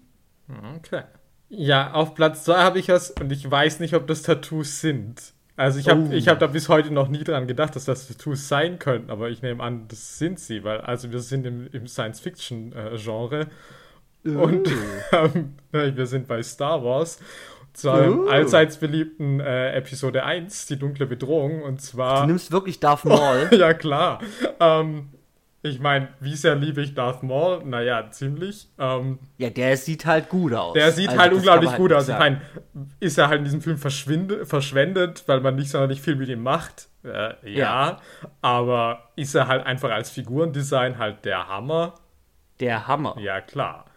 Und er hat auch dieses Doppelschwert. Ja, das auch das Hammer. halt. Also ich meine, da hat halt alles gepasst. Also da muss man halt schon sagen, George Lucas, das hast du halt verstanden sonst auch nichts verstanden hast vielleicht, aber das schon. Das mit dem Antisemitismus und so, das hat er nicht, und dem Rassismus hat er nicht verstanden. Aber das Character Design, das hat er hier auf jeden Fall verstanden, ja. Da, so genau habe ich mich mit Episode 1 gar nicht auseinandergesetzt. Das, aber ja, gut. Äh, nee, aber Darth Maul, also ich weiß halt nicht. Also ich habe mich dann halt auch gefragt, also hat er rote Haut und schwarze Tattoos? Oder ist die ah. rote Haut auch schon auftätowiert? Ist er eigentlich ein weißer Mann, der einfach nur alles an seinem Kopf tätowiert hat. Sehen wir andere Körperteile von ihm vermutlich nicht. Und es ist einfach ein Alien, wo man so aussieht. Das habe ich immer so gedacht. Ne? Das weiß ich halt auch nicht. Also, äh, ja, mir war das, also, ich habe es auch auf Listen heute gesehen, aber das scheint ja so. Mir war das immer nicht klar. Nee, mir auch nicht. Also, ich habe mir da auch noch nie Gedanken darüber gemacht. Aber ich nehme es jetzt einfach, weil ich sage, was auch immer das in seinem Gesicht ist, es sieht halt super aus. Es ich, sieht halt fantastisch aus. Also, ich ja. finde ihn halt also für so einen Kinderfilm halt super gruselig. Also ich meine, ist die Frage wieder, ist es ein Kinderfilm? Ich meine, also wir haben das ja alles Kinder gesehen. Und da fand ich das halt ja, so. Ich auch, ja, das ist halt ein gutes Design, dass man sagt so, uh, ja, okay, das ist schon creepy, aber halt äh, kinderfreundlich. und, und, und, und, auch einfach was Eigenes, ne? Also ja. hat eine starke eigene äh, ja, weiß ich nicht, inszeniert hat und eine, eine, eigene Gestaltung einfach, die sehr, sehr stark irgendwie wirken, diese Figur auch irgendwie zu was macht. Ich würde auch sagen, der ist verschwendet in diesem Film, weil irgendwie so wie der aussieht, könnte man eine ganze Menge mit dem machen. Ja, klar. Das müsste halt der Hauptbösewicht der ganzen Trilogie sein, aber naja, gut. Das ist nicht das Einzige, Puh. was sie da nicht verstanden haben, was sie da falsch gemacht haben. Ja. Ja. So, und jetzt wird's richtig lame bei mir auf der 1. Ich habe mich ein bisschen schwer getan, aber ich mach's jetzt einfach, weil fuck it er ist der Schauspieler des Jahrtausends. Er ist ah. der Real Actor unserer Zeit. Ähm, er ist ein, ein Berg von Bale? ein Berg von einem Mann. Tom Hardy. Es ist natürlich Jason Momoa als ah. Aquaman. Ah, mit dem habe ich jetzt nicht mehr um die Ecke kommen sehen. Ja, okay. Weil dieser Film ist halt echt scheiße. Ich meine, war schon geil, dass Dolph Lundgren da aus irgendeinem Grund noch mitspielt. Aber ich meine, habe ich nicht verstanden. Das ist, das ist bestimmt schon okay, aber ich, ich habe Nein, das, das war gedacht. schon scheiße. Ja, man so. kann es nicht anders aber sagen. Aber wer ist halt der geilste? Es ist halt fucking Aquaman. So. Und warum ist der der geilste? Ja, keine Ahnung. Der hat was mit dem Ozean und so. Pff, ist mir alles egal. Jason Momoa ist halt ein Hünenmann aus der Hölle. Also allein schon den seine Körperstatur, den seine Muskeln, den sein Gesicht, aber auch dann diese langen, zottligen Haare halt so sind einfach schon ah. Erscheinung genug. Und dann ist er einfach noch voll tätowiert.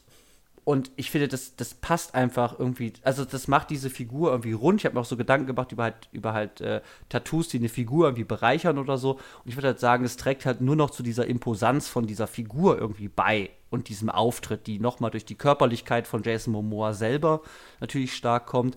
Aber diese Tattoos haben auch einfach, die sind jetzt nicht irgendwie super künstlerisch gestaltet oder so. Ich sage, oh, da so kleine filigrane Sachen oder so. Oder da ist eine Ente, die einen Hai auf die Nase haut oder so. Sondern äh, es trägt zu dieser Imposanz dieser Figur bei und, und zu dieser Ikonik dieser Figur Aquaman, diesem furchtbaren Film. Ich trotzdem sage, wer ist der geilste? Ja, fucking Aquaman. Er so. war sogar der geilste in fucking Justice League und ich meine, das ist noch viel schlimmer wie Aquaman. Ja, das ist halt wirklich der Albtraum. Da ist Aquaman wirklich ein Geschenk der, oh der Gott, Götter. Oh, ja, wirklich, äh, jeder Moment mit ihm ist halt wirklich so ein, eine Wohltat. Ja. Und ich würde auch sagen, Jason Momoa ist auch unterschätzt. Keine Ahnung, ist ja ein Real Actor, keine Ahnung. Aber er weiß, glaube ich, sehr, sehr gut sich selbst und seinen Körper und seinen eigenen Charme vielleicht doch einfach. Äh, ich würde halt auch sagen, er ist halt ein Star. Also für mich ist er ein Star. Ja. Ich meine, der hat halt Charisma. Kann sie nicht ja, kaufen. Ja, mega. Kann sie noch so lange zu Lee Strasberg gehen. Also ich meine, da ist mir ja. voll egal. Aber ich meine, stell eine Kamera vor diesen Typen und das läuft halt. Ja, das ist halt geil. Und hier als Aquaman halt wirklich vielleicht so in, in, in Reihenform. Ich meine, der hat auch oft halt auch wenig an und so. Also da wird ja auch viel preisgegeben. Äh, wo ich sage, da kriege ich einen unverstellten Blick auf den seinen Oberkörper. Und dann noch diese Tattoos dazu unterstützen das sehr gut. Deswegen bei mir äh, Aquaman auf der 1. Okay. Hier bei mir wird es jetzt halt auch mega lame. Oh. Weil ich habe halt wirklich Memento genommen. Ähm, oh. Ich das ist eine classy Wahl. Ich weiß nicht mal mehr, wie diese Figur heißt. Leonard? Leonard. Leonard Shelby. Leonard Shelby, ja, gespielt von Guy Pierce. Ähm, yes. Das sind jetzt natürlich nicht die ästhetisch äh, schönsten äh, Tattoos der Filmgeschichte, ähm, und natürlich ist der ganze Inhalt ja äh, einigermaßen grauslich, aber ich finde, diese Tattoos machen schon halt auch irgendwie den Zauber dieses Films auch nochmal aus. Ja. Das ist halt auch uncanny, ne? Also ich meine, was ist das? Man ist erst mit diesem Körper konfrontiert. Ja, also das äh, ist ja schon auch irgendwie spannend, also das ist ja schon auch gut designt, also dass das ja wirklich auch so mhm. ganz unterschiedliche Typografien sind und dann ja auch, ja. klar, ähm, der Hauptsatz ja natürlich, äh, was wie John G. raped and killed my wife, der ist ja spiegelverkehrt, die anderen sind alle nicht spiegelverkehrt. Ähm, ja. Dann hast du irgendwie so diese Hard Facts so auf dem Unterarm, die da auch irgendwie so massiv da so draufgeballert sind. Und dann gibt es da auf dem, auf, dem, auf dem Handrücken dieses Remember Sammy Jenkins, was ja irgendwie wie so eine, wie so eine Handschrift praktisch, also wirklich irgendwie so mhm. so da reingekritzelt irgendwie ist. Also, das ist schon irgendwie auch vielschichtig irgendwie designt und ich finde, es ist halt ein Mega-Film. Ich meine, das sage ich auch nicht das erste Mal in diesem Podcast, aber ja, ähm, ja. es ist halt so. Liebe das. Ja, der ist schon wahnsinnig komponiert. Und es sind vielleicht auch die vielleicht irgendwie plotrelevantesten Tattoos, die mir gerade einfallen. Also sie sind halt extrem wichtig für diesen Film. Sind Na, jetzt, wo du mit In the Cut ankamst, bin ich mir nicht mehr so sicher, aber ja. Also, ja. also okay, abge okay. abgesehen davon, ja, schwierig tatsächlich, ja. Wüsste ich jetzt auch. Das ist schon so. echt wichtig für den Plot, es ist wichtig für die Figur, es verrät super viel über deren Schicksal, über deren Coping mit dieser, mit dieser ähm, Am Amnesie. Also das, äh, das ist ein, und das ist einfach auch einfach optisch, würde ich auch sagen, einfach extrem imposant. Also es bleibt einfach so krass im Kopf und äh, immer wenn er da ist, es, es wird auch nie irgendwie normal oder so, wenn ich diesen Film gucke. Also es ist nie so, ja gut, er hat halt diese Tattoos. Es bleibt immer irgendwas Besonderes, ja. weil es halt so insane ist, sich das vorzustellen, dass dieser Typ halt sich, sich Gedächtnisstützen auf seinen Körper tätowiert. So. Aber ganz kurz, weil ich habe das jetzt nicht mehr so, aber er lässt die sich alle tätowieren. Oder tätowiert er sich auch manche selber? Nee, nee, nee, nee der macht sich auch selber welche. Ich glaube, in den Schwarz-Weiß-Sequenzen ähm, sieht man, wie er in dem Hotelzimmer ne? da so ja. Rasierschaum hat, so heißes Wasser und eine Nadel. Ja, okay. Ähm, mhm. Ich glaube, wir sehen aber auch einmal in ein Tattoo-Studio auch, glaube ich, reingehen. Das habe so, ich nämlich irgendwie auch, auch, gesagt, ja, okay. Ja, genau, ich ja. glaube, es gibt verschiedene, deswegen kommt ja auch die Heterogenität von den Schriftarten oder von der Qualität dieser Tattoos auch auf seinem Körper irgendwie auch zustande. Ja, ja. Ähm, ja, es ist eine classy Wahl. Es war jetzt halt auf vielen Listen äh, so, deswegen ja, hat es so, glaube ich, immer so das Gefühl, ja, man, man, man, geht so mit dem Flow, aber es ist auch einfach eine gute Wahl. Ja. So. Gut, und das war die Top 3. 3, 3, 3, 3, 3. 3, 3, 3, 3, 3, 3, 3. So. so, und jetzt ganz, ganz schnell. Janis, ich bin so gespannt. Du bringst irgendwas Prätentiöses mit, was man aus, auf dem Criterion-Channel gucken kann. ähm, ich weiß nicht, was es ist. Du hast mir nur die, den Hinweis gegeben, dass es ein Drama ist. Ich bin richtig heiß. Was okay. ist es? Also, es gibt eine brandneue Kategorie, die ich schon lange oh machen wollte. Ähm, die nennt sich Queer Eye. Ähm, und also, ursprünglich wollte ich Bros mit Billy Eichner mitbringen. Ähm, das habe ich dann aber doch gelassen. Das war es mir nicht wert. Und dafür ähm, bin ich wo ganz woanders hingegangen, sowohl räumlich als auch zeitlich. Und wir äh, gehen praktisch zum Ableger äh, Queer Eye Germany und äh, gehen zum guten Rainer Werner Fassbinder.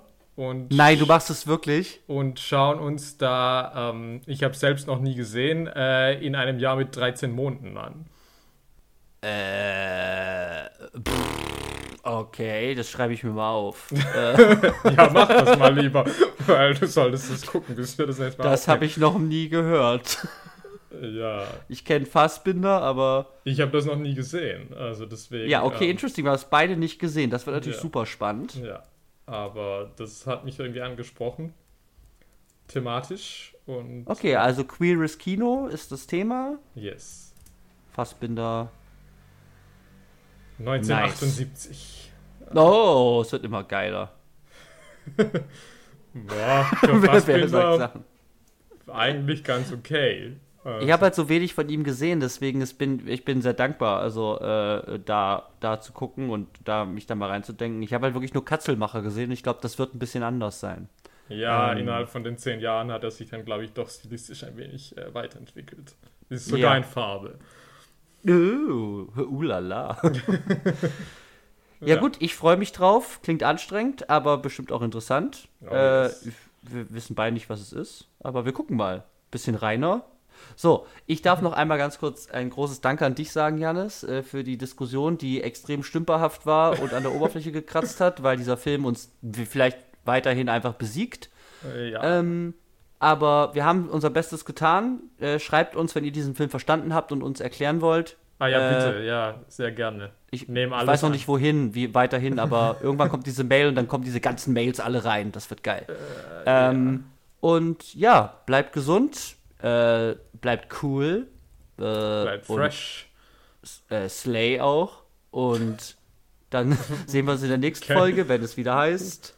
Wer schaut, schaut Sachen. Sachen.